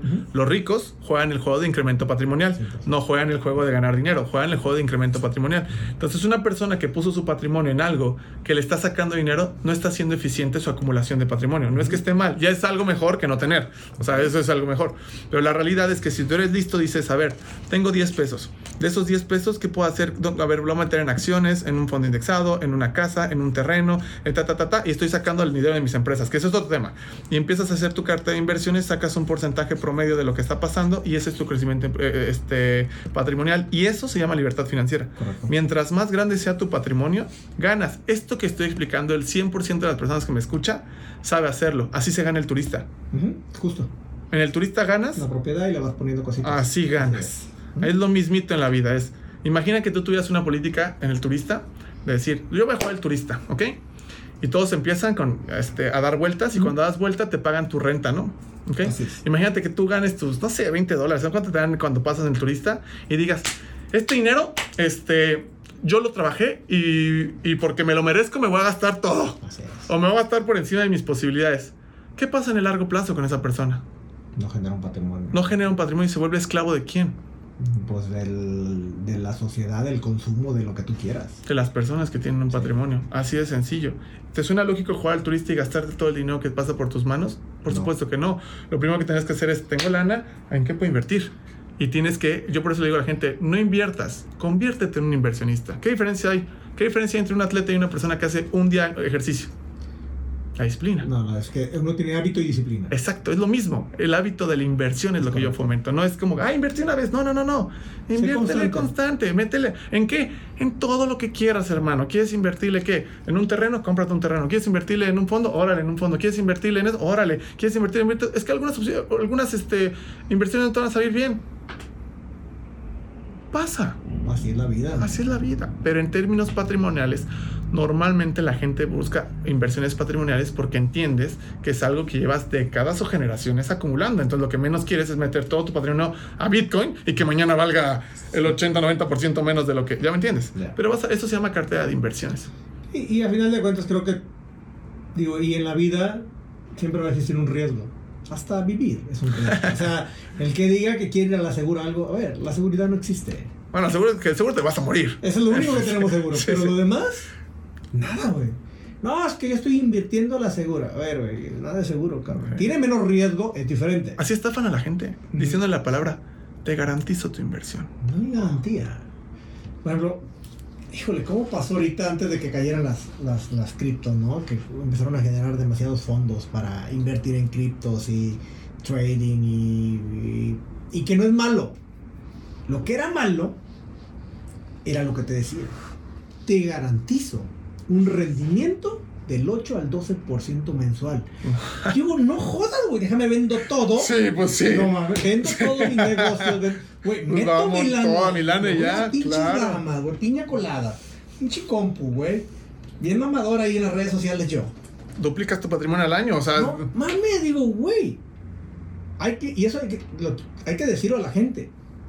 No existe. no existe. Es un Ponzi, es una, la flor de la abundancia, la pirámide, como le quieras poner. No existe. ¿Por qué se vende la crema chupapanzas? Porque la gente cree que, va a salir flaco mañana. Güey, te hiciste el pinche madre con el chupapanza, güey. Sí, claro. Yo- ¿Por qué vende la crema chupapanzas? No, no, yo soy dueño de la crema chupapanzas, pero le hago mucha publicidad porque es... ¿Por qué se vende la crema chupapanzas? Si nunca nadie ha tenido resultados. Porque la gente cree que existe. Y en cambio llega una persona como tú y como yo y te dice, a ver, güey, eso no existe. Ujú. El trabajo es crecimientos poquitos Constantes. Constantes. Constantes. y a largo plazo. No, ¿cómo a largo plazo? ¿Por qué me dices eso? Yo me voy a hacer rico mañana. No, no, no, no. Es que te vas a tardar una, dos, tres décadas en hacerlo. No, no, no. ¿Cómo crees? ¿Tú cuánto tiempo tienes haciendo tus negocios? ¿Seis meses? No ¿Un o año? sea, llevo, llevo 25, 27 años Tú y ando vendiendo una empresa que no jala. O sea, imagínate, güey. tú dile a un chico de 20 años, te vas a tardar 26 años en hacer algo. No, no, no. Güey, si, si este acaba de subir en redes un hack de cómo hacerte millonario en una semana. No mames. Y se hace viral, güey. Y se hace viral. O sea, güey, y, y, ahorita que toco, toco ese tema de la inmediatez, Sí, sí. ¿no? Porque hoy vivimos en ese mundo acelerado donde todo queremos para, para antier. Era para antier, ¿no? Ay, digo, a veces las redes sociales son muy buenas para muchas cosas, puta, pero para otras, digo, a veces, ay, hijo de su madre. Y creo que todos cometemos a veces errores porque, pues, es en vivo, o sea, es, es, es lo que hay. Pero neta, híjole, el que viene y dice, eh, cómo hacer 10 pasos de cómo hacerte millonario. 5 tips de cómo ganar 100 mil dólares mensuales. No mamen, o sea. Digo, el punto es que hay un chingo de gente abajo que no ha tenido todavía la oportunidad de vivir los madrazos o la experiencia de vivirlos como para saber que aquí se requiere constancia, disciplina y se requiere mucha alimentación de cabeza Claro. para poder hacer las cosas.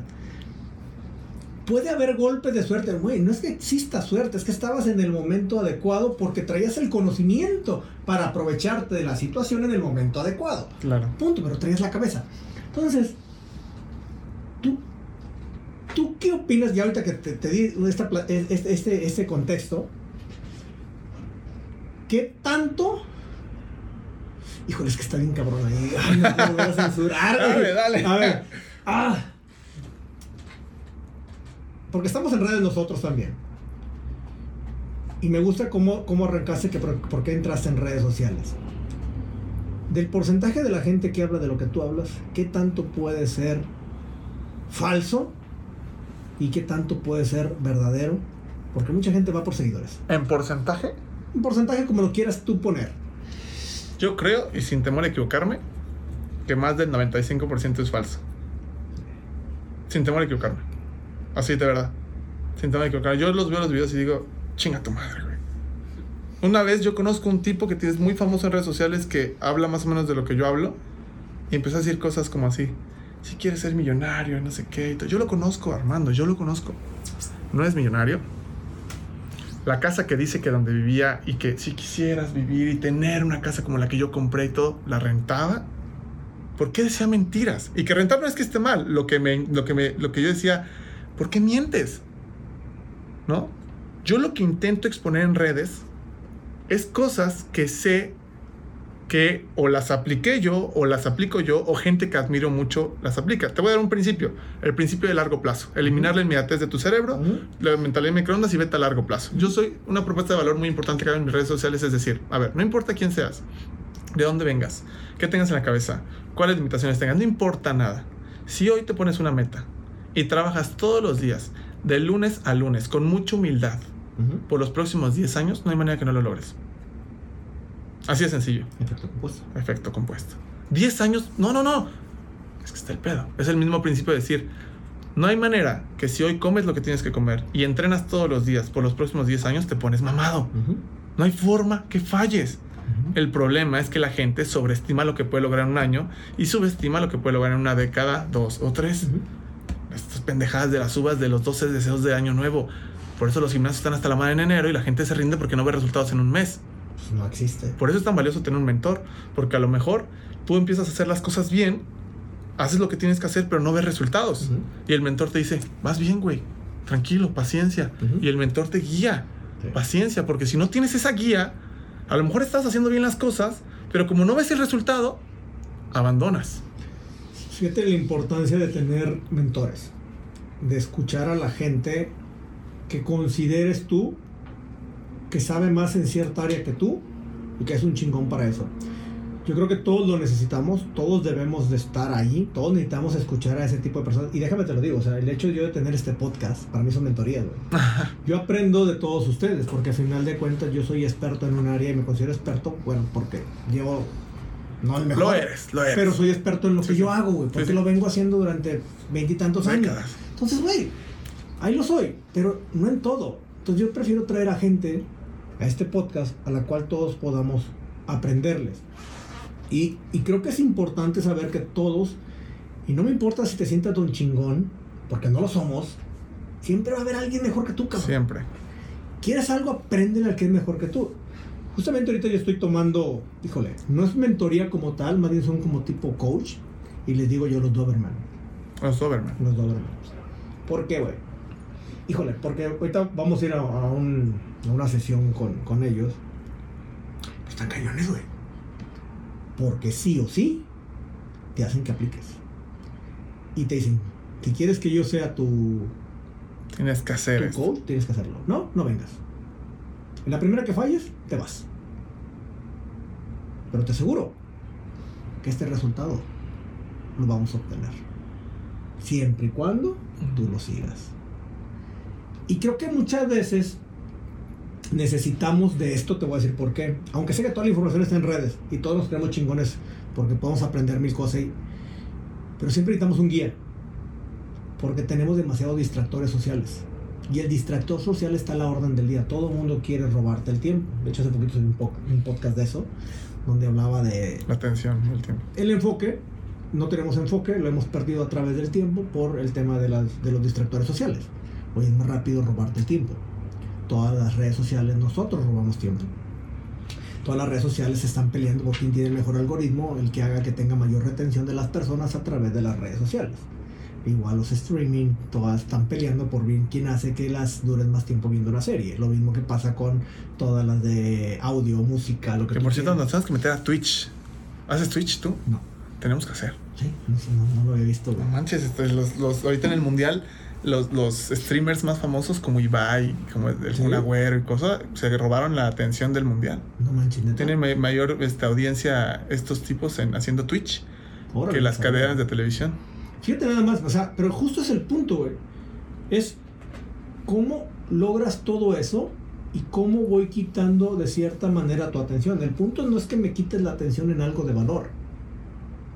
El punto es que quites mi atención en algo que nomás me va a hacer matar tiempo. Que es para lo que están las redes. Por eso las redes te van a presentar cosas. Y la gente dice, no, a mí no. Yo, yo hecho, me ha tocado dar algunas pláticas y es muy sencillo. Cuando voy a una plática les digo, ¿quieren conocer la realidad de cada uno de ustedes? Perfecto. ¿No tienen problemas en pasar el celular a otra persona? No. Abran Instagram o hablan Facebook, lo que quieran. Y revisen su feed. Y el otro empieza a scrollear. ¿Qué aparece? Tu vida. Es tu vida, güey. Ujú. Ah, eso que aparece, güey, es lo que ves. Te aparecen eh, noticieros, te aparecen. ¿O qué te No, te aparecen, güey, es tu vida, güey. Porque hay una inteligencia artificial ahí que te está dando lo que a ti te gusta para tener tu, la mayor tiempo la retención, güey. Entonces no me digas que eres un cabrón súper culto cuando lo único que hago ver al scrollear son cosas que nada que ver, güey. Estás, estás diciendo un, un consejo que yo doy mucho así que una persona me dice, César, dame un super consejo para crecer. A ver, te voy a dar solo uno, a ver si logras hacerlo. Ujú. ¿Ok? Deja de seguir a todas las personas que tienes en tus redes sociales, a todas, mamá, papá, tío, no importa, a todos. Y solamente sigue a personas que admires. ¿Sí? Así, así de sencillo. ¿No? De los perfiles. César me siguió, ¿cómo te va a seguir si te conozco ni te... O De manera. Así es simple, así de sencillo. Y ojo, con esto no quiero decir que yo, yo eh, por ejemplo, ahorita fui al mundial a distraerme. A ver, no estoy diciendo que el entretenimiento sea malo, ¿ok? No. Pero hay un principio. El principio es muy básico. El principio es, primero lo que deja, Luego, pendejo. exactamente. Luego lo que pendeja. La gente lo hace al revés. Utiliza las redes sociales, a pendejas, a pendejas, a pendejas, a pendejas, y no le da tiempo de usar tantito las redes sociales para, pues, para crecer, porque ahí está todo. Toda la información ahí está. Sí, o sea, hay que entender que, que las redes sociales hoy son un medio para llegar a más personas, pero también son, son medios capitalizables eh, para el que, se, el que sabe capitalizarlo. Yo sí creo que, que se está haciendo buen y mal uso, sí creo, pero sí creo que mucho más mal uso. Porque hay mucha gente que, digo, yo no, no quiero decir que yo soy bueno o soy malo, hay gente que le cago, la verdad. Por dos. O sea, hay gente que, pues, pero jamás voy a dejar de ser yo. No voy a tratar de controlar algo porque voy a afectar a... Es que eso no le va a gustar a la gente. Sorry. O sea, ¿sí me entiendes? Sorry. Eso es lo que yo soy. Y me vale a veces hablar, por eso a veces ahorita... Este, Diles eso, diles, si en algún momento hice o dije algo que te ofendió, te deseo mucho crecimiento en tu vida. Yo digo, no soy monedito de oro para caerle bien a todo. Hay gente que le voy a caer bien, hay gente que le va a caer mal. Bienvenidos, gracias por estar aquí. Don. Pero no voy a dejar de hacer lo que estoy haciendo porque Claro. es mi vida, es mi persona y lo que yo decido es compartir mi experiencia. Mi experiencia a lo mejor a unos les funciona, a lo mejor a otros no. No quiere decir que lo que yo digo es lo que debe de hacerse. Simplemente si te ayuda como guía, qué chingón. Si no, güey.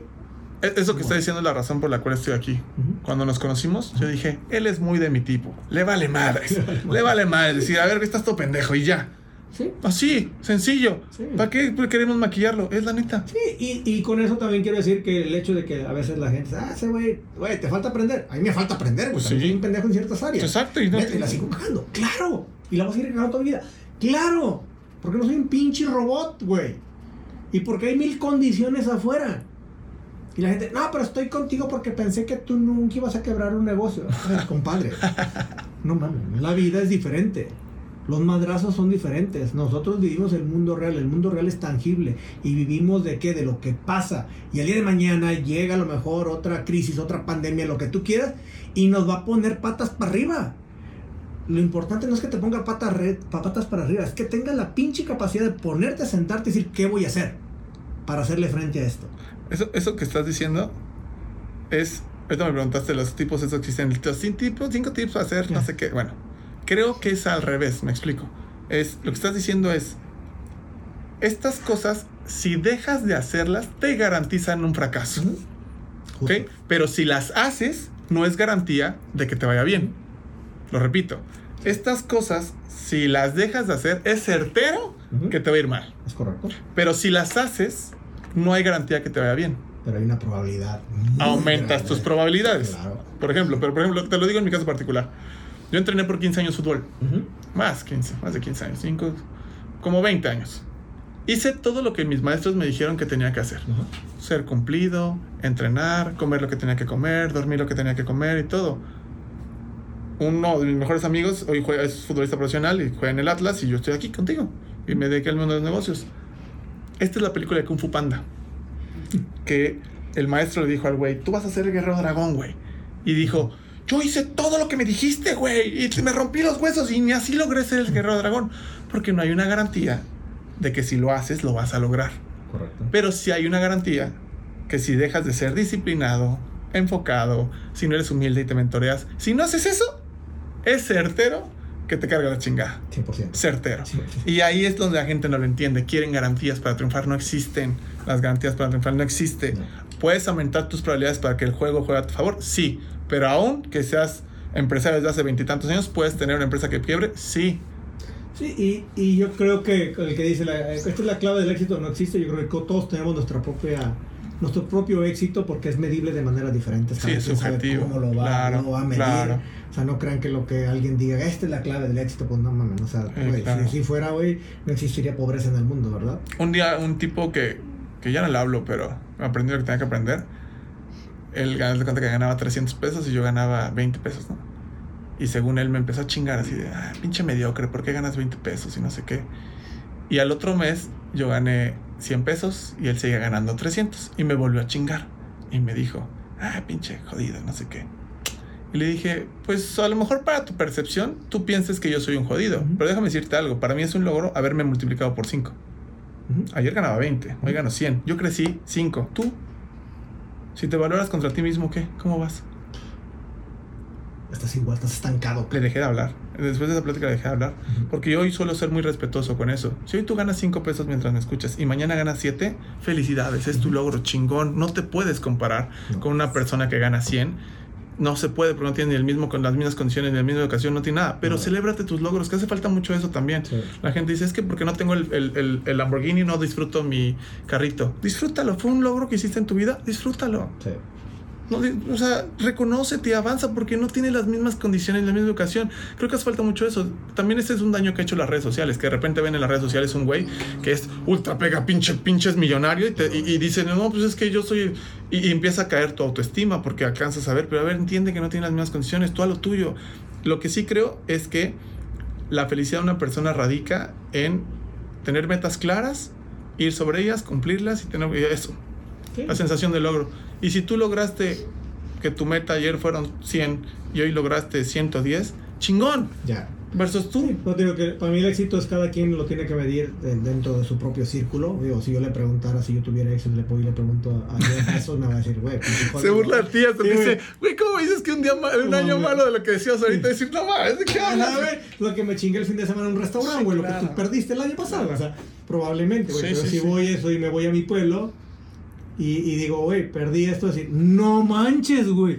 ¿Qué onda? ¿Qué pasó? ¿Sí me entiendes? Porque Sí, depende sí, sí, mucho el contexto de en qué altura lo pongas o qué tan, qué tan abajo lo pongas. Sí, claro. O sea, no, el rico es rico, depende también en el área en la cual te encuentres, ¿no? El otro día platicaba, de hecho, justo con, de hecho con mi mamá, y me decía, no, ya se hizo bien rico él. Eh, ya en el pueblo, ¿no? Entonces yo decía, digo entre mí, ese es el rico. Neta. Güey, déjame, voy a Juriquilla, güey, ese güey no es ni madre, güey, Sí, no claro. es nada. ¿Sí me entiendes? Pero para, para, el- para lo que es ese tipo de, la sociedad de ahí, es el rico, güey. Ayer, está, ayer estaba leyendo un libro que habla del, del patri- patrimonio neto de los estadounidenses. Y se están alarmando en el libro que el patrimonio neto de los estadounidenses promedio era de 600 mil dólares. No manches. Y después dice, bueno, eso es considerando a los más ricos. Vamos a quitar a los más ricos. Y que hicieron unos cálculos ahí medios raros. Y dijeron, el patrimonio neto de los estadounidenses es de 300 mil dólares. Son 6 millones de pesos. Mm, La media. No, no, bueno. Vamos a voltearlo a ver a México. Yo me cagué de risa y dije, esto- como un comediante que admiro mucho, que hace poquito conocí también, Carlos Vallarta, que dice, pinches ricos, pinches gringos no saben qué es ser pobre, güey. Nunca les dieron una friega de alcohol para bajarles la calentura, ¿no? Nunca les echaron arroz Sí, en el salero, güey. Estos que iban, o sea, el paradigma es distinto. O sea, ¿sabes qué cantidad de personas tiene 4 millones de pesos o 12 millones de pesos en su patrimonio neto el día de hoy? Y ahí es la media. Aquí es clase media. A ver. O sea, O sea, a ver. me, me explico. O sea, es un, es- no es lo mismo tener un millón de pesos que tener un millón de dólares. No es lo mismo ser millonario en pesos que ser millonario en dólares. Es cuestión de paradigmas. De per- es- es- yo en los talleres que doy muchas veces le pregunto a la gente, ¿qué quieres? Ganar mucho dinero. Ok, ok. ¿Cuánto es mucho? Mucho, muchísimo. ¿Cuánto es mucho? Mu- pero muchísimo. Ok, ¿cuánto? Dime cuánto. Y un día un señor me dijo, todo enojado, pues ya, 20 mil pesos. Ok, lo respeto. Para ti es mucho esto. Sí, sí, sí, yo lo ganara 20 mil pesos al mes. Wow. O sea, wow, respetable, súper bien. Y entre otras personas, una persona gritó, un millón de pesos. Y otra persona gritó, ay, todos quisiéramos ganar eso. Y yo le pregunté, ¿en serio crees que todos? No, hay gente que un millón de pesos piensa que es bien poco dinero. Y eso tiene que ver con esto. Y eso se resume en una frase que hace gente muy rica que dice, todo el dinero es mental. Fíjate, te voy a platicar lo que yo quería a mis 18 años, güey. A ver, me interesa. Eh, lo que quiero decir con esto es que cómo cambia tu mentalidad cuando tú educas la cabeza. Mi plan cuando yo empecé a estudiar la carrera, güey, eh, era un sueldo de 12 mil pesos. Yo quería 12 mil pesos, güey. Y para ti era mucho eso. Güey, 12 mil pesos me daba para rentar una casa, tener un carro, pagar la mensualidad y estar casado en mi pueblo. 12 mil. Y vivir bien, ¿eh? Yo decía, güey, 12 mil pesos, cabrón. Y, te- y tenía una hojita, güey. Te lo, te lo juro, tenía una hojita y yo anoté que quería 12 mil pesos y puse los gastos. Era un sueño. Era, un Era mi sueño, 12 Sí, mil pesos. Empiezo a trabajar. Y empiezo con un sueldo de, no sé, creo que quincenales eran 2.642 pesos. ¿Cómo te acuerdas de eso? Eh, Porque fue mi primer recibo de nómina. Era de 42 pesos. 2.642 pesos. Quincenales, güey. Ya, pues, bueno, 2.600, güey, eran 5.000 y tantos pesos, güey. O sea, chavo. Me va muy bien trabajando y me ascienden a otro puesto de supervisor y ya empiezo a ganar 8.400 pesos. no mames, o sea, ya es, eh, ya, ya, ahí voy, ¿no? Estoy, pasó un año. Y de ahí mi ex jefa se sale de trabajar y me jala y me dice, vente conmigo, ayúdame. Acá, no, me acaban de ascender. O sea, a ver, ¿cuánto quieres por venirte? 12 mil. Vente. No manches. No manches, güey. Me paga los 12 mil pesos. Güey, me sentía millonario, güey. Te lo juro, me sentía millonario. Conforme voy aprendiendo y voy conociendo el negocio, porque yo ahora soy contador público y me empiezo a meter en una agencia y empiezo a aprender el movimiento y empiezo a ver cómo se manejaban las cosas. Y bueno, mames, güey. Aquí hay cosas diferentes, güey. Y un día decido renunciar y hablo con el dueño y le digo, oye, yo te quiero traer clientes, güey. Quiero traerte clientes. ¿Cuánto me das? Te traigo un cliente. Ay, pinche Armando. Por este cabrón de pinche Cihuatlán. Güey, si tú me traes un cliente, te lo juro, Armando, te doy el 50% de lo que voy a ganar el siguiente. 50%. No sé cómo hice. Yo nunca había salido de mi pueblo. Nunca había salido de 200 kilómetros en la redonda. Me voy a la Ciudad de México, consigo una cita, güey. Bueno, conseguí una cita y me voy a la Ciudad de México, subo un Primera Plus. Primera Plus, güey. Pantalón kaki, dockers. camisa de seda negra. Papá iba de lujo. O sea, iba, Ibas para romperla, eh. Era así, güey. Sí, no sí. mames, o sea, el príncipe, güey, así. Llegué a la Ciudad de México, 4 grados centígrados, camisa de seda, güey. No sabía que había otro clima acá. Pues chingándome de frío, güey. Fui, dije, güey, ya estás aquí. Cierra el cliente, güey. No sé qué tienes que hacer. Entonces tenía creo que 23 años, güey. Pinche mocoso. Llego con esa, esa empresa, güey. Por Naucalpan. Me dan una pinche mareada, güey. Culerísimo. Unas zonas que me pasaron. Llego a la cita, no sé cómo le hice, güey. Cerré el cliente, güey. Era un super clientazazo. Cometí algo muy bueno y algo muy malo. Me fui de boca. Cerré el cliente muy bueno. Puta, nunca en mi vida había cerrado un cliente. O sea, traía tantas ganas, güey. El hambre era tan grande que cerré el cliente. Ya tenía tres meses sin sueldo. O sea, ya la que mi esposa Ivette, este, mi, novia en ese entonces, güey, me andaba financiando, güey. Estaba financiando, ya trabajaba y me financiaba porque yo estaba haciendo ya una maestría y ella me, me pagaba, güey. Entonces, este, cierro el cliente, güey, pero le otorgo un crédito de 100 mil dólares. Sin tener un peso. Llego ya bien contento, pero también con la cola entre las patas por el crédito que le había dado. Cuando genero todo porque consigo el crédito con una tasa del 7% mensual, me lo dan, pero hago números y veo que sí salgo y que me van a pagar y la fregada. Para no hacer el cuento más largo, eso pasó, me renuncié en un enero. En junio, yo ya estaba ganando, puta, no sé, porque dejé, de- dejé de, de ver cuánto ganaban, llegó un momento, pero vamos a poner que 3.500 dólares empezaba a ganar. Ya no eran 12 mil pesos. eran 12 mil pesos. Ahí me di cuenta que existe un mundo diferente, güey. Probaste el caviar. Probé el caviar. Dije, no mames. Esto es diferente, güey. Esto es diferente y lo único que hice fue perderle el miedo a jugar con el dinero. Me apalanqué de un crédito, claro, una tasa del 7% mensual era mortal, güey. Pero era lo que había. Y empecé a educar la cabeza, güey. Empecé a invertirle en la cabeza. Ahí me di cuenta que no había cantidad de dinero, güey. Más bien, tú tenías la capacidad de generar lo que en tu cabeza te pusieras, güey. Al día de hoy. Al día de hoy. Tu límite tú te lo pones.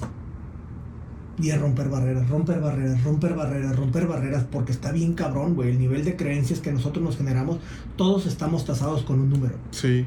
Y está bien cabrón. Y lo romperlo es difícil. Es muy difícil, Muy difícil. romper sí, ese- claro. esa barrera, por eso, digo, ¿podemos llegar a ganar 100 millones? ¡Claro! Sí, Rompe la barrera, está bien cabrón. Sí, es difícil. Está bien cabrón. Muy ¿Cómo le haces? Hay un dicho que dice, tenemos en nuestra vida lo que queremos merecer. Sí, Eso, eso duele. sí. Porque ahorita lo que me dijiste de tu sueldo de los 12 mil pesos, yo pensé, igual el sueldo que le iban a ofrecer era de 24. Pero él dijo, yo quiero 12. Yo, 12, yo maté. Sí, la, tu boca es la medida. Muchos empresarios hacen eso. Decir, a ver, tú dime cuánto quieres ganar. Y tú traes un, un, este, un presupuesto de 100 pesos y la persona te dice, con 20. Ok. Ok, Eso pasa, te lo juro. Y, y yo creo, voy a decir algo delicado, pero es la verdad. Que te repito, es una obra maestra esto. Pero el nivel de merecimiento en la cultura latina está bajísimo.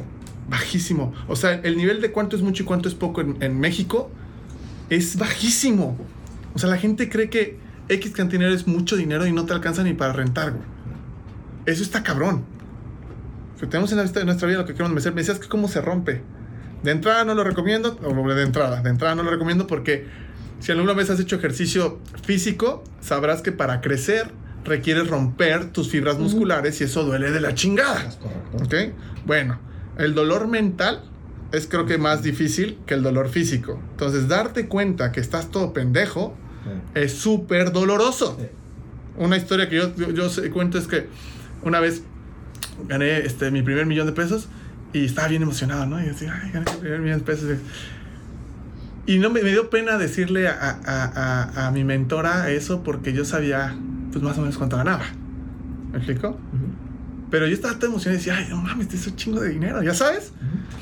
Y, y me acuerdo que fui a una reunión, no me acuerdo cómo estuvo el asunto, que una persona al lado de mí, que ya ni siquiera tengo contacto con él, pero me dijo, eh, ya sabes que en la reunión, en, en el, el calor, y me dice, César, me salió mal algo, güey, perdimos 100 millones de pesos, pero ya sabes, gajes del oficio. No. En ese momento yo dije, no, sí, Cájeselo. sí, claro, pasos. Pasa seguido. ¿Sabes, ¿Sabes lo mal que me sentí? Dije, güey, no existo. O sea, ese es el trabajo que a mí me costó ganarme un millón de pesos. Me costó décadas entender. Y este güey me dice que, o sea, y ese dolor emocional, mucha gente, tienes que tomar una decisión. Si quieres ser la cabeza de un ratón o la cola de un león. Sí. Yo el día de hoy prefiero ser siempre la cola de un león. Siempre, pero ese es incómodo. Siempre ser el más tonto de la mesa, el que menos dinero gana.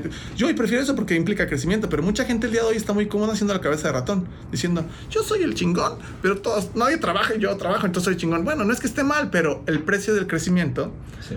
es empezarte a juntar con gente y contextos y situaciones que te pongan en una situación que te des cuenta estás bien puñetas. Sí. Y a nadie nos gusta eso. A lo que nos gusta a todos es que nos reconozcan. Eso es lo que todo el ser humano le gusta. Claro, es como, ay, güey, ese güey está bien cabrón. Y a todos nos encanta, es nuestra zona de confort. Pero cuando te sales de ahí te das cuenta que estás bien puñetas. Es decir, güey, güey. A, a ver, es- híjole, está bien. Son temas bien cañón. Pero a final de cuentas, y volvemos al mismo, tenemos un. Todo tiene que ver con un tema cultural y un tema de aprendizaje, porque lo te traemos un chip muy, muy cabrón que nos pusieron desde chiquitos, güey, porque traemos parte de nuestros genes ya, güey. Y, y irlo cambiando nos cuesta mucho porque estamos hablando de décadas, de siglos, donde venimos con todo esto. Entonces, es muy difícil, digo, pues, hablábamos al inicio de cuando entrevistaba personas que tienen startups con valuaciones de mil millones de dólares. ¿Cómo te sentiste ahí? O sea, güey, no, o sea, güey, no eres nadie, ¿no? Claro. Pero también te das cuenta, güey, que cuando estás en una plática con gente así no hay gran diferencia. Claro, que te das cuenta que puedes. Te das cuenta que dices, güey, Claro. o sea, ¿dónde está? Güey, uno perdió el miedo al otro, el otro se puso una barrera más alta. Don. Es todo. Y dices, ¿cómo, cómo puede ser que no sea tan complicado? ¿Cómo trabajo esa parte? Porque el punto no es que él te lo diga. El punto es tú cómo Creértela. trabajas para creértela y hacer que suceda. Porque... A ver, dame tu opinión de esto, que esto lo puse en mi libro, pero no estoy 100% certero de que esto funcione. Dame tu opinión, me interesa mucho esto. Me dijiste cómo trabajas el romper tu barrera. Ajá. Bueno, creo que es difícil de entrada, pero creo que tiene que ver con el autoestima. Me explico. El autoestima tiene que ver con tu aprecio propio. ujú. ¿ok? Si tú crees, ¿por qué crees que esto es mucho y por qué crees que esto es poco? La, la medición es el autoestima. Por ejemplo, ahorita que tú dijiste la evaluación de mil millones de dólares y dices, me doy cuenta que a lo mejor no es tan distante el conocimiento, pero tiene que ver con una barrera que yo me puse y tiene que ver con una barrera que él se puso. La diferencia es el autoestima. ¿Cómo mejoramos el autoestima? Según lo que creo y quiero tu opinión de esto, es generando la evidencia, aunque sea muy pequeña, de que, que puedes merecer obtener eso. Me explico. En México le decimos, llegamos a las 11 de la mañana, te veo para el podcast. Ujú. Y aquí no llega una persona, Once y media. 11 y media. Y la gente no se da cuenta de esto, pero esas 30 minutos es una evidencia de que no eres una persona cumplida con tu palabra.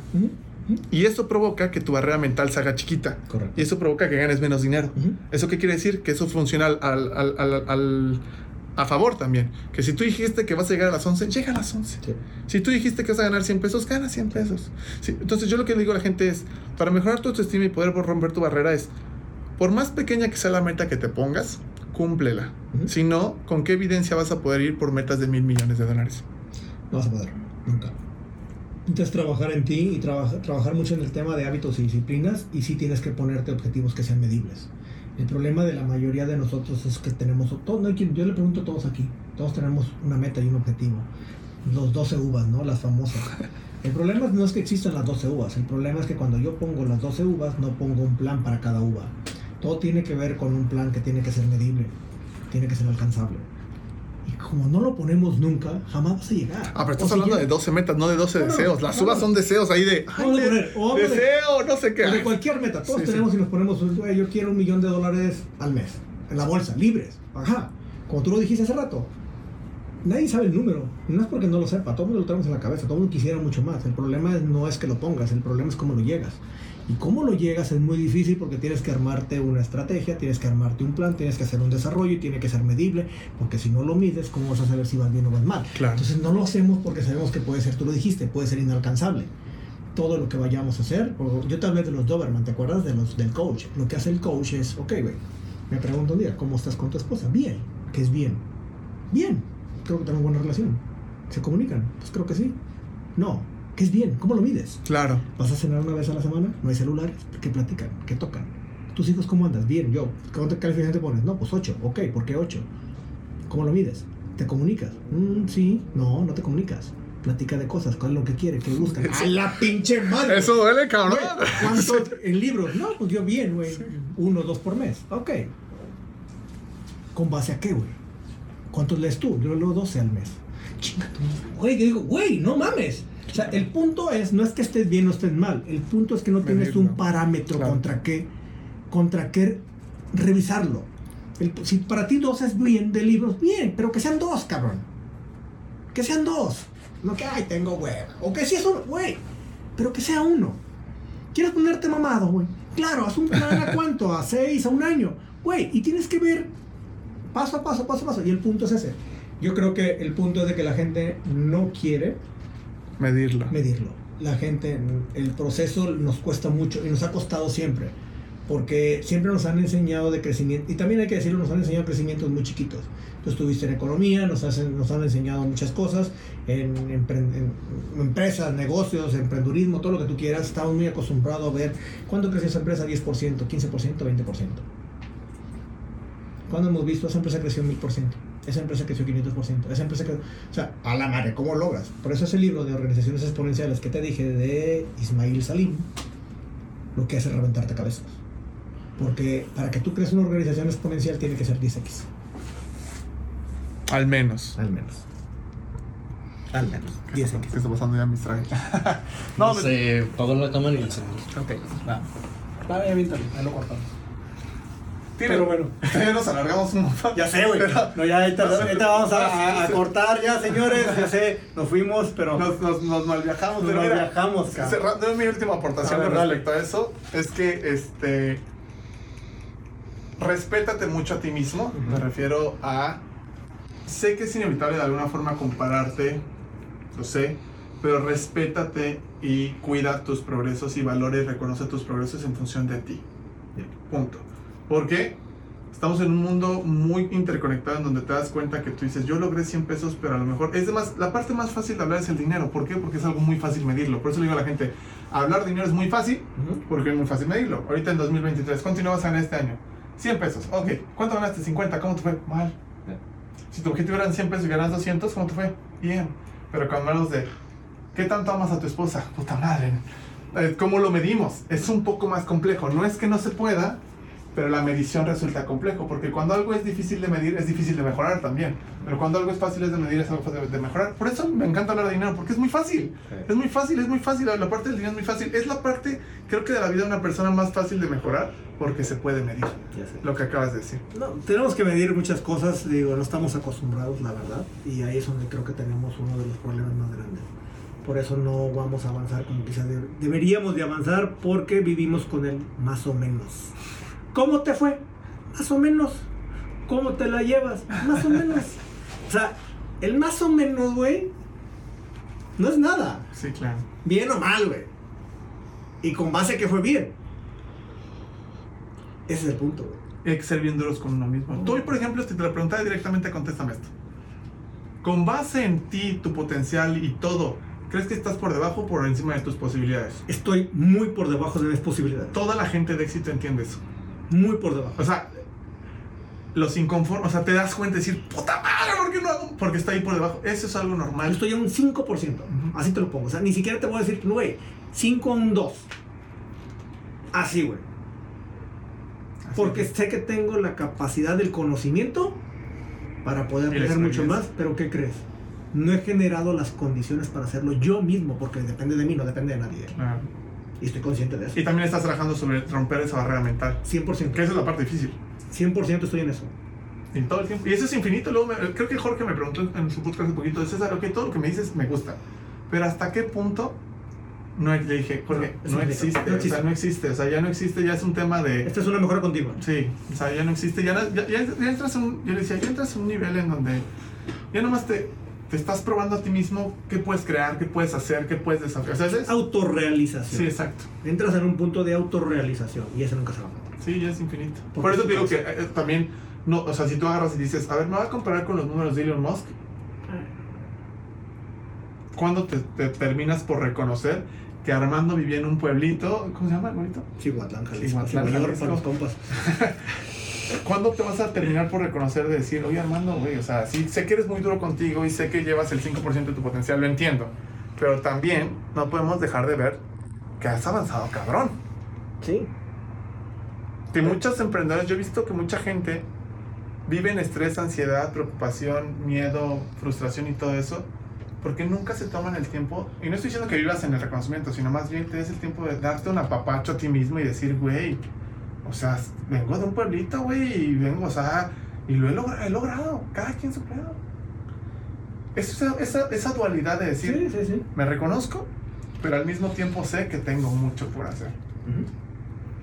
Sí, pero yo creo que voltear hacia atrás es, es complicado, sí, si veo de dónde vengo, digo, ay, que cuánto, cuánto he avanzado, ¿no? Pero el punto no es cuánto he avanzado, el punto es de hoy. Es que la medida no empieza hacia atrás. Si yo quiero medirme, me, mido de mi presente hacia el futuro. Totalmente. Entonces no puedo medirme del pasado, ya lo hice. Pero quiero, quiero ir por más, güey, este es mi No, presente. no, pero lo, lo digo, lo, lo decía más bien por ti, si lo decía porque la gente que me escucha, a lo mejor hay un chavito por ahí que piensa que en algún, en algún momento de su vida se va a sentir así Dios, ¿ya sabes? No. Así de, no, no es cierto, al contrario, hoy me estás diciendo que estás en el 5% de tu potencial, ¿cómo te hace sentir eso? Seguramente sientes enojo, frustración, Claro. molestia, o sea, y hay gente que dice, cuando tenga la empresa, cuando tenga el carro, cuando tenga la casa No. me voy a sentir pleno. No es cierto, les digo de una vez, cuando tienes más, sabes más y eso provoca mayor responsabilidad y te sientes más puñetas, es lo que termina pasando. Mientras más dinero ganas, lo que termina pasando, ¿sí o no? 100%, señores. Para mi César, a ver, ¿dónde te puede seguir la gente, güey? Mis redes sociales es, bueno, entrada que no me sigan, ya lo dije, porque soy una... Bueno, el que no quiera seguirlo, ¿cuáles son las redes sociales? CesarBeCeconomista.com, eh, Instagram, TikTok, Facebook, está ya, ya, bueno, ahí en todo. Entonces, CesarBeCeconomista.com. Mi César, pues neta que ha sido un placer tenerte aquí. Sabía que iban a salir cosas interesantes. Creo que yo aprendo mucho de ti. Yo, yo te lo platiqué en, en- antes de entrar este, al podcast. Cuáles son mis debilidades. Y creo que lo que es a veces una debilidad, alguien lo puede compartir y aprenderle en temas de fortaleza. Entonces, siempre que hay que estar en, en ese en modo, modo aprendiz y a quien tengas enfrente hay que sacarle lo mejor, pero para poderlo uno implementar y uno poder aprender. Entonces, señores, espero que este podcast les sirva. Si les gusta, no se les olvide darle ahí a la campanita y de seguir aquí a mi buen César en sus redes sociales. Muchas gracias, Armando. Muchas gracias a todos por la atención y por el tiempo que tienen. Y de verdad, muchas gracias, Armando. Y te admiro bastante. Espero Gracias, que liberes todo tu potencial. Esperemos que sí, chingados. Señores, hasta luego. Bye.